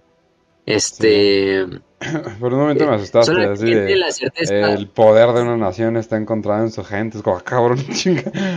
Como la que. Y, Ay, güey, Sebastián Thor, tranquilo. Bienaventurados los niños de la guerra, porque ellos son los verdaderos hijos del dios emperador. Bienaventurados son los feroces, porque ellos heredarán las estrellas. Ay, perro. Ay. Pero bueno, este, pero sí, ya con eso terminamos el programa. Y pues, este, gracias por verlo. Y pues pasamos a la siguiente sección. ¿Cuál es? Así es, así es. Tenemos. Eh, no- ay, ya está, literalmente estoy desacostumbrado. Yo así de, ¿cuál es la siguiente sección? Hasta me, me llegué a preguntar así de, ah, sí, cierto. Tenemos unas 5 de 5. vamos a empezar con eh, las de Patreons, que de hecho hay una que nos Ah. han estado dejando desde el año pasado. Pero vamos uno con nuestro pequeño guardia imperial. eh, vamos con Brandon Puga. Que dice, pregunta para las 5 de 5 del año. Las, la primera, las primeras. No, no, no, Brandon. La tuya es la primera, no te preocupes. Fulkim se cogió a Idolon. Olvídalo, ya no. Nunca va, Brandon nunca va a poder tener una pregunta de nuevo. Olvídalo, se cancela todo, ya. No, no es cierto. Eh, no, dice, no, y en serio. Va a haber una reunión este año, porque en serio me gustaría ir, pero por mi trabajo tengo que planear mis salidas con mucha anticipación. Saludos desde Soto, Tamaulipas. A la verga. Mm, no, está tan, no está tan culero, yo he ido, pero Ah, ok. Soto la Marina. Un saludo a toda la gente de Soto la Marina, claro que sí. Este, Así es, así. Eh, pues simplemente para decírtelo en corto, sí, eh, aparte de tomar, eh, vamos a jugar, se va a poner muy bueno, pero sí, vamos a estar anunciándolo tres meses antes, entonces no te preocupes. Primero es como que empezar a reunir gente, que la gente sepa a qué va, porque luego hay gente que como que, no sé, luego como que hay gente de que, ¿qué? ¿Vamos a hablar de Warhammer? Es como, sí, güey. Pero pues bueno. Entonces, eh, pero sí, no te preocupes, Brandon. Sí va a haber una reunión. eh, fecha todavía no anunciada, no te preocupes. Pero bueno, entonces vámonos a la siguiente. De Salomón Yuha. Dice 5 de 5. Si ustedes fueran una unidad en el, del juego de mesa, ejemplos Hipotecario, Space Marines, ¿cuáles serían? Pues el, los pinches. El pinche payaso ahí vi- viendo qué chingados está haciendo ahí. Porque no tengo nada de experiencia en, en combate. el güey asustado. O sea, un, el un sería el, por ahí. exter- el exterminador. El exterminador ese de la abuela de la muerte que está como sonriente así maniático. Está bien verga ese pinche Mm. miniatura. Ahorita le estaba armando, bueno, le armé lo de, de fin de semana. Está bien verga porque pinche gordota así con su pinche cañonzote. Pero va así con la, o sea, su casco así como completo y así con una sonrisa así como de pinche psicomaníaco ahí. así. Ah, esperen, ya, ya. Pero no sé, yo no, sería esperen. un terminador Light Lord. Se- Uh, estaría bueno. Pero no, eh, ya, ya me acordé, ya me acordé de quién sería. Sería el servitor eh, pulidor eh, de la espada. Está bien, está bien, está bien. Está bien. Ah, El orco, el orco que está pisando este.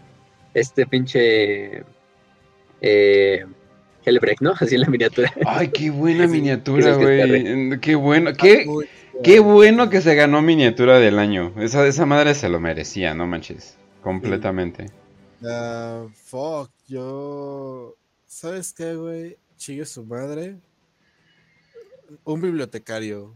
Porque los autistas son psíquicos en el, en el milenio 40. La mayoría del tiempo, sí. Sí. Sí, sí, sí. Sí, entonces sí. Ah, ah. Bibliotecario. Ahí, o sí un te, caballero gris. ahí sí te la doy. Soy ese. Soy ese. Soy ese. El apotecario guardando los conocimientos antiguos de una serie antigua llamado Bob el Esponja. Exacto. Así, ah, nomás sabe todo, güey, no mames, sí, pinche madre, pero bueno. Ajá. Eh, el siguiente, de Mesor 300. Al parecer ha muerto el fabricador general. ¿Quién creéis que será el nuevo fabricador general? Eh, que fuera Belisario Skull, provocaría una guerra civil o supondría un avance tecnológico para el imperio. Eso va a ser, bueno, yo digo que va a ser Belisario Skull. Sí, yo no creo Mira. que haya pedo si lo se asciende Cole, ¿eh? Porque, pues. Pues el güey sí será un pinche ra- rarito ahí hasta términos del mecánico. Güey, ¿sabes? Pero, pues, güey, es el único con huevos para gobernar el mecánico, güey. Yo creo que es lo más obvio, ¿no? Yo creo que si no es Cole, ¿quién más, güey? O sea, Después de hacer los primarios, como que ya se sacó un 10, ¿no? O sea, es como que, güey. Sí. ¿no? Sí. Y es que, ¿sabes qué? Cole tiene lo único que es la tecnología de innovar. Y creo que es probablemente de las únicas. Y suficiente verdad, poder únicas. político como para poder salirse con la suya.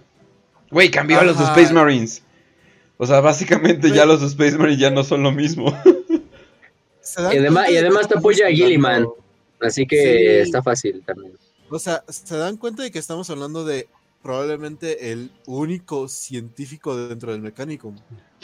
Y, y ese vato, pues, es inteligente, No, y sabe además, cómo moverse. Si estuvo Del resto de la gente que estuvo involucrada en revivir a Gilliman, literalmente ni se puede hablar. Entonces, Cole puede decir: Sí, fui yo, yo hice todo.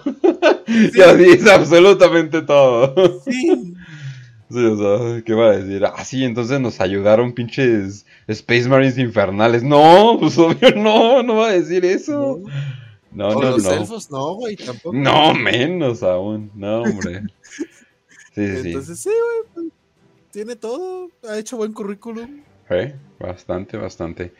Eh, siguiente, Sato, 5 de 5. Con el incremento de la notoriedad de Warhammer 40 gracias al trabajo conjunto de Games Workshop, comunidades de fans y estrellas como Henry Cavill, ¿cuáles son los aspectos positivos y negativos que pueden llegar a suceder con esa ola de popularidad?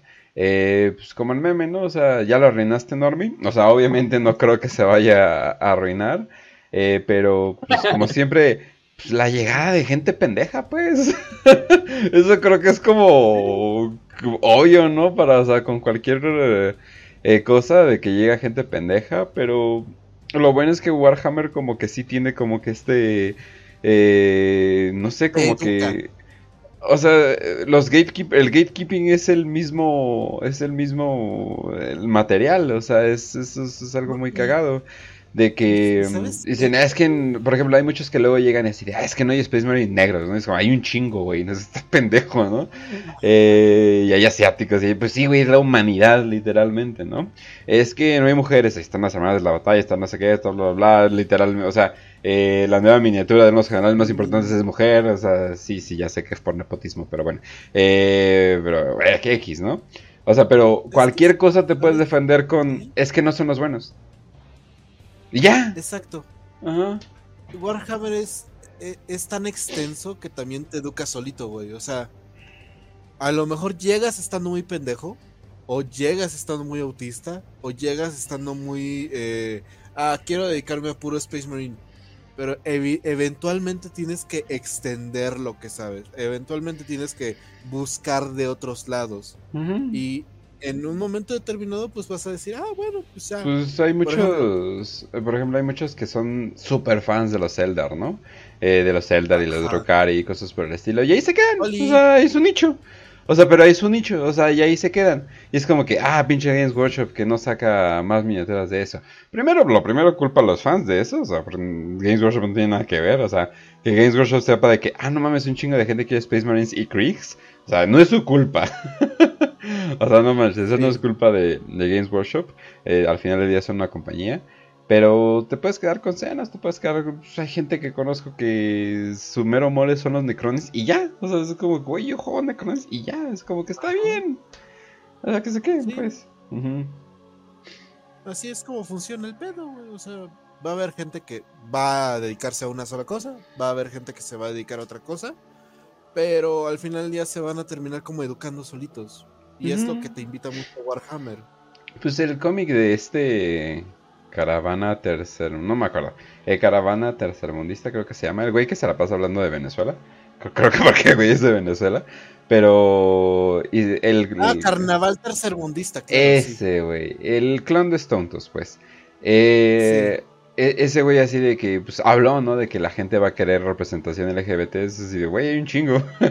Literalmente. O Güey, sea, literalmente hay un en culto. Necromundo hay una banda hecha literalmente de puras lesbianas. Sí, o sea, es como que, ok, o sea, de, de que hay, hay, o sea, pero eh, como que el propio material se escuda de, de ciertas cosas, o sea, es tan pinche variado, pues es literalmente un universo que eventualmente vas a, vas a encontrar de lo que te gusta sin querer a huevo meterle de chile, mole, pozole a todo. Ajá. Pero pues bueno, eh, vámonos, ah bueno, comentarios extras que tengan. Pues. No, todo, todo perfecto. Creo que ya lo, lo dijeron como tal. Ajá. Perfecto. Eh, siguiente, Nahuel Medina. Nahuel Medina. Eh, dice: Hola, buenas. Pregunta para 5 de 5. ¿Qué es Arc Mechanicus? Eh, yo también quisiera saber. o podrían explicar un poco. Gracias, saludos desde Peronistán. Un abrazo y espero que esta vez sí me saluden. Pues yo no te saludo. ¿eh? espero que Un esta vez me saludazo, un saludazo a Nahuel. Nahuel Guzmán, portero de los Tigres. Ah, no se nos. Eh, Arc Mechanicus.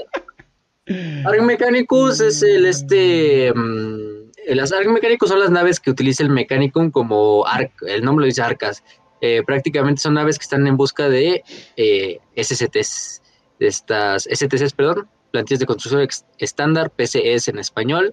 Eh, son naves, quizá de las naves más grandes que jamás, hay, que jamás ha Sí. existido en el Imperio, casi al nivel de las naves clase Emperador, incluso algunas más grandes, de las mejores armadas, de las más blindadas, o sea, cada una de ellas es, yo diría que equivalente a una gloriana, o sea, una arca mecánico. Entonces, esas son las naves. Hay muchas, hay unas cuantas, las más conocidas, por ejemplo, la Arco Esitor, que es la, nave insignia aparte de Belisarius Cole, eh, la Red Arc, la Pentarch, la Opus Máquina, la Victoria del Omnisaya, entre otras, y creo que una de las más conocidillas por la historia que maneja es la de la Esperanza, se llama la, la Arca Mecánico, que es la nave del Magos Lexel Cutoff, este, que está por allá por las, la cicatriz Halo. Eh, se supone que es una nave que tiene incluso una STCs que como que se auto, auto actualiza, o sea, ya está hasta como una pinche rosa en lo que es una IA casi, casi. Este tiene una historia muy interesante, yo creo que la vamos a hablar en otro momento, pero no en este momento, pero incluso la nave se supone que tiene hasta, hasta pinches eh, armas eh, temporales y de manipulación de la materia, o sea, de pinches eh, de hoyos negros y no sé cuánta madre. Pero es la esperanza. Pero sí son los arcos Mechanicum, nada, las naves más grandes del Mechanicum que utilizan como eh, naves de exploración y también de guerra, pero más de exploración para buscar estisis. Que sería de las labores de lo más importantes eh, para el Mechanicum. E inclusive, creo que el juego del Mechanicum también tiene que, el que vas contra los Necrones también involucra eso, las SCTs. Entonces como Sí. que, ah, ok. Sí, entonces definitivamente. Y, y en Ángeles de la Muerte, Angels of Death, también hay un Mechanicum que Nice. tiene un SCT. Ajá, sí, sí, sí. Que creo que el, el Orfeo ahí valiendo verga, así de, ah, eso es una plastilla de construcción, no sé qué. Y el otro, ah, sí le sabes, cabrón. Ajá. Sí, muy bueno, muy bueno. Angels of Death sigue siendo muy bueno. Eh, pero bueno, vámonos al siguiente que dice de Fungi. 5 de 5, si las fuerzas que tenía Macarius a su disposición en su mejor momento se hubieran enfrentado a Doug, a Doug, a Doug Van Dyer. ¿Quién Se llama Doge Van Dyer. es Go. Go Van Dyer. ¿Quién habría ganado? ¿Y acaso Games Workshop nos que- querrá decirnos algo con el parecido de Kim Jong-un y Van Dyer? Verga. ah, de hecho, ¿eh? Eh, pues, Pero yo digo que si hubieran podido las fuerzas de Sebastián de, de, de Macarius. Las fuerzas de Macarius eran lo mejor, o sea, llevaban años de guerra. Sí, puede Sí. ser que, oh, si el número estaban en ventajas para Bandai, pero pues la veteranía la tenían obviamente las fuerzas de, ¿Y de, ¿Sabes de- qué, de Macarius.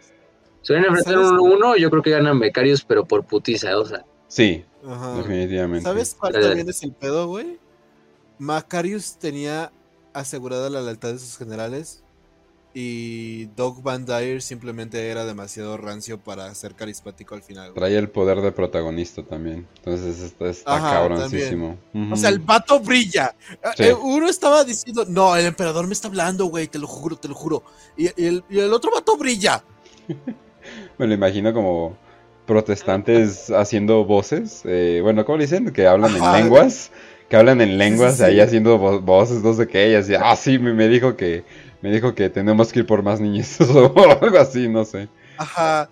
Y, y de repente ves que el sol está saliendo en una iglesia católica, güey, y todo se ilumina bien bonito. No mames, sí, güey. No, Macarius hubiera Macarius. ganado. Me, imagino que Macarius se enfrentó a varios eh, wannabes eh, Gog Van Dyers en su época. Ajá, entonces, sí. Me imagino. Pero bueno. Eh, de Quetzalcoatl, Sí. eh, un saludo. 5 de 5.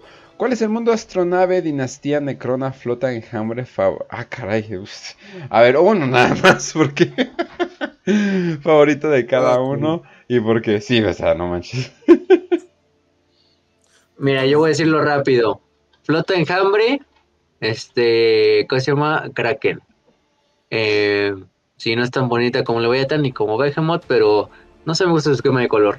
Pero estoy entre Kraken y Uroboros. Eh, creo que sí era Uroboros la que se madreaba con, El con, caos, ¿no? con el caos.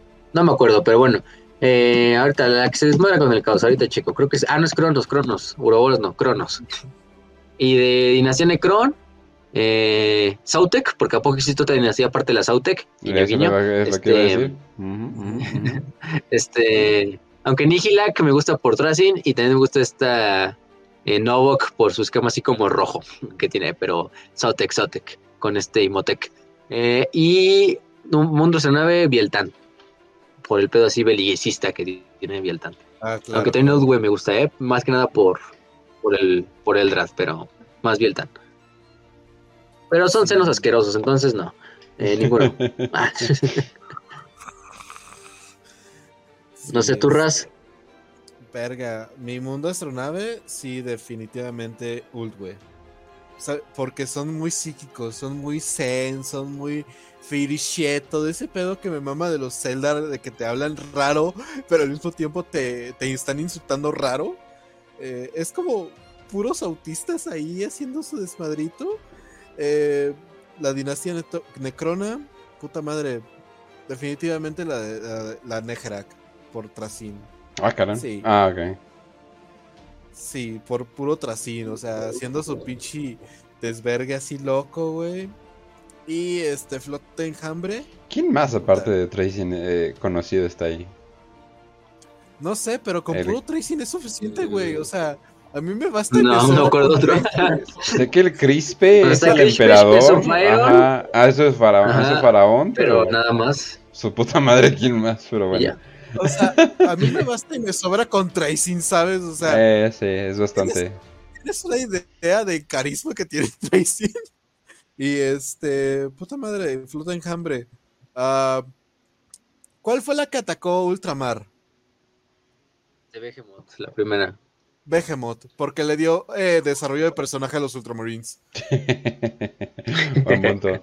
Eh, yo de astronave, yo de Ah, astronave la Black Library. No mames, esa madre se me hace súper interesante. Además de que hay buenas historias ahí. Uh, Eh, y sí, es una sí, cierto, astronave. sí cuenta, ¿verdad? Como astronave. Sí, esa está Sí, sí, sí. escondida, pero sí, es una astronave. Ajá, eh, los nec- de los necrones, las Autek, es que no mames, está bien, son los, son los más vergas. Perdón, pero Sí. tienen a Imotec, entonces ya con eso me ganan el corazón. Eh, Y a Oricar, aparte. Aparte, Ah, sí, también, güey. casual, un miembro casual.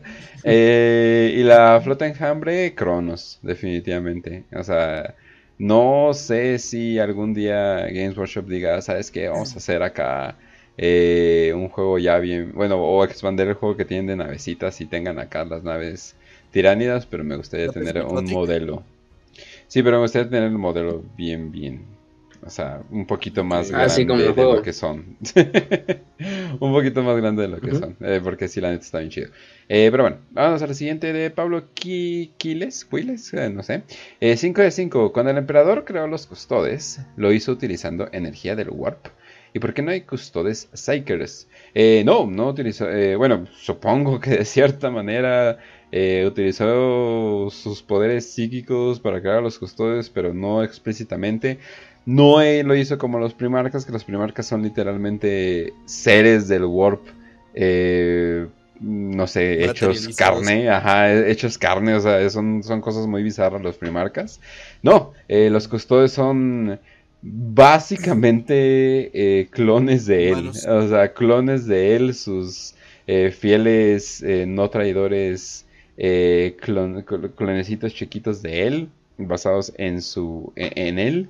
Eh, y obviamente tiene mucho que ver cómo los eligió y cosas por el estilo. También cuando los eligió, bueno, cuando, está, cuando los estaba haciendo, eh, sí hubo como que mucha disputa de que, pues, qué chingado estás haciendo, etcétera, etcétera. Eh, ¿Y por qué no hay custodes Psychers? Eh, porque la magia es del diablo, no, no sé. pues explí- explícitamente porque o sea, muchos de los, o sea, de muchos de los custodes y en combinación con las hermanas del silencio están hechas para combatir eh, es- esa amenaza. Eh, aunque yo digo que explícitamente no los hizo Psychers porque le daba algo de cosa de que fueran expuestos al warp. O no sé, o sea, también eso involucra el hecho de que no ha habido un traidor, ¿eh? ¿Sabes qué también pasa? Es ¿Qué pasa? que aquí los custodes son seres humanos. Y También. son secuestrados, son abducidos. O sea, un Psyker requiere un chingo de fortaleza mental para, ¿cómo decirlo? Eh, despertar sus poderes psíquicos. Y que estos poderes psíquicos cumplan su voluntad. Y esto interrumpiría increíblemente cabrón el proceso de dogmatismo que tendría un custodes. Acuérdense que los custodes son como 9000 veces más que un ultramarín, digo, un marine espacial que en todos los aspectos. No, tampoco, tampoco, Y- nueve mil veces, nada, tampoco. Sí, güey, sí, güey. sí, No, güey, no, sí. tampoco, tampoco. O sea, en lore, en lore. En el juego de mesa quizá. En el juego de mesa. En ninguna, güey, en ninguna. No, tampoco, tampoco. 100, Sí. güey. 100, Bueno, güey. Todavía te la creo, 100, pero 100. miles de veces Bueno, no. el- Ustedes entienden el punto, ¿no? Y imagínense, si los marines espaciales se tienen que salir tantito de su entrenamiento para despertar sus poderes psíquicos, ¿no? Y aprender como que todo este rollo de para ser bibliotecarios. Ahora imagínate cómo sería con un custode, güey. O sea, aunque tengas el poder eh, psíquico, no te conviene ni siquiera despertarlo porque ya estás simplemente choteado del otro bando, güey. Mm. Eres la, ma- la magisterial fuerza física y disciplina estricta. Eso y que pues la verdad el emperador era un poquito mamón como para dejar que alguien más fuera psíquico en su en su bando, güey. Y que al mismo tiempo le tuviera que obedecer todas las órdenes. Solamente Malcador tenía ese privilegio, güey. Además, se supone que tiene una conexión psíquica con el emperador. Entonces, pues, tec- Exacto, o o sea, técnicamente sí hay algo de ahí. latencia está ahí. Es Ajá. comunicación con el emperador. Pero no van a. Ah, sí, voy a sacar un rayo de mi lanza, no. Nah, no, de hecho, eso, eso sí está. Eso sí estaría raro. Pero bueno, entonces. uh, ya, ok, esas son todas. Eh, muy bien, muy bien. Ya, esas son todas, así es. Eh, pero bueno, banda, eh, esperen muchos episodios, cápsulas, shorts, lo que sea eh, de nuestra parte. Vamos empezando el año con todo, así que vamos a darle. Eh, pero sí, vamos a darle a este proyecto que la verdad he mucho gusto en ser parte de. Y pues vamos a darle otro año, eh, temporada, ¿qué sería? ¿Temporada 5? Ay, güey. Sí, temporada 5. Sí, sí, ¿no? ¡Cinco! Ajá, Sí. temporada 5, episodio 1. Así que estén pendientes del siguiente programa que va a ser un game show. Eh, ahí vamos a estar eh, dándole. Y bueno, eso sería todo de mi parte. Raz. Pues bueno, gente, ya saben, los queremos mucho. Cinco temporadas, verga, es un chingo, pero pues se siente como nuevecitas y fresquecitas. Este, venimos con toda la actitud y cómo, mejor venir con toda la actitud para los prietos que representarles un poco de su política y cosmovisión cultural que existe, hablando de la era de apostasía, todo este rollo que, que pasó. Espero que la hayan disfrutado, que se hayan divertido, que hayan dicho, no mames como acá, eh, porque neta, un saludo Perú, un saludo Argentina, un saludo Colombia, un saludo México, un saludo Guatemala, un saludo así, güey. Y pues pásenla muy bonito, excelente noche, excelente día, ahí en Spotify, en Evox, todo ese rollo. Y pues esperen nuevo, nuevo contenido en, en los TikToks. Neta, a mí, me- a mí sí me gustó hacer un chingo lo del TikTok. Entonces, muy probablemente ahí me tengan escuchando. Muy Sí, sí, sí. probablemente. Ahí lo vamos Haciendo a explotar. más. Ahí lo vamos Él a explotar al rato. Diría vamos a explotarlo, explotar. pero yo soy el cabrón que edita todo, entonces no sé quién le está explotando aquí. Es, es como. Es mutuo el paracetismo, güey. ándale, ándale. Ujú. Entonces, bueno. Con eso entonces terminamos el programa de hoy. Esperamos que les haya gustado la era de la apostasía. Gracias a Ken, gracias a Raz por otro año de Warhammer para Prietos y gracias a ustedes que nos están escuchando. Porque pues también sin ustedes no sería posible nada de esto. Y bueno, gracias también a los que se suscribieron porque ya somos más de 5000. Eh, vamos a seguir con esto hasta que pues las estrellas dejen de existir o pues nos saquemos los temas que pues casi, casi es lo mismo. Entonces, este... por esa parte también esperen las cápsulas para los exclusivas para Patreon, eh, los TikToks, como ya dijo Raz. Y la siguiente semana, atentos para lo de la trivia. Ya dijimos, los cuatro primeros eh, este, suscriptores que lleguen y comenten su nombre en Telegram, su nombre de usuario en Telegram, en el chat en vivo de la siguiente semana, van a ser los que van a participar en la trivia. Las vamos a escoger y los premios son una copia de Dark Tide para el primer lugar, para el segundo de Orcs, Shoot, Blood and Thief, también este juego, para la tercera una eh, miniatura Citadel de Space Marine Heroes, y para el cuarto una miniatura a elección por parte de nuestro patrocinador también Malius 3D. Bueno, la otra miniatura de por este, Caravanas de X-Mil. Entonces les enviamos un saludo y esténse atentos, ¿eh? porque pues, vamos a estar ahí poniendo. También lo vamos a poner todo en, en- en texto ¿eh? para que lo vean. Y recuerden Ujú. que ya está el libro para leer para el club de lectura. De hecho, lo dejamos desde, desde que nos fuimos, desde diciembre. Eh, prácticamente ya escogido, que era Malius, el segundo de Eisenhorn. Entonces, este es el libro escogido. El club de lectura tentativamente sería el 28 o el 29 de enero. Sería el último eh, fin de semana de este, de este mes.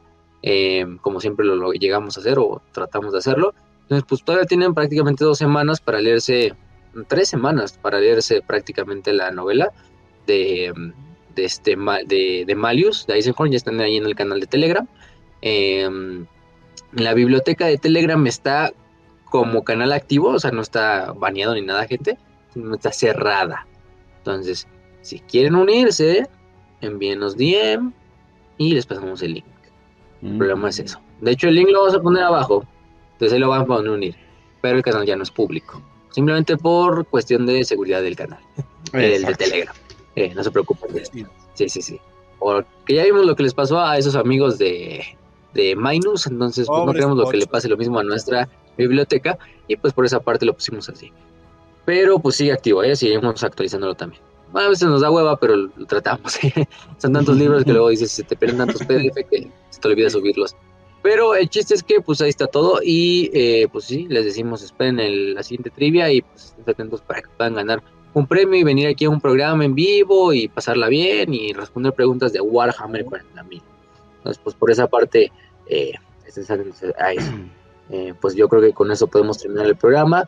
Eh, les deseamos una feliz semana, un feliz eh, día, donde quiera que nos escuchen. Les deseamos un saludo, les deseamos salud y victoria y que, y que San Sebastián Tor los acompañe.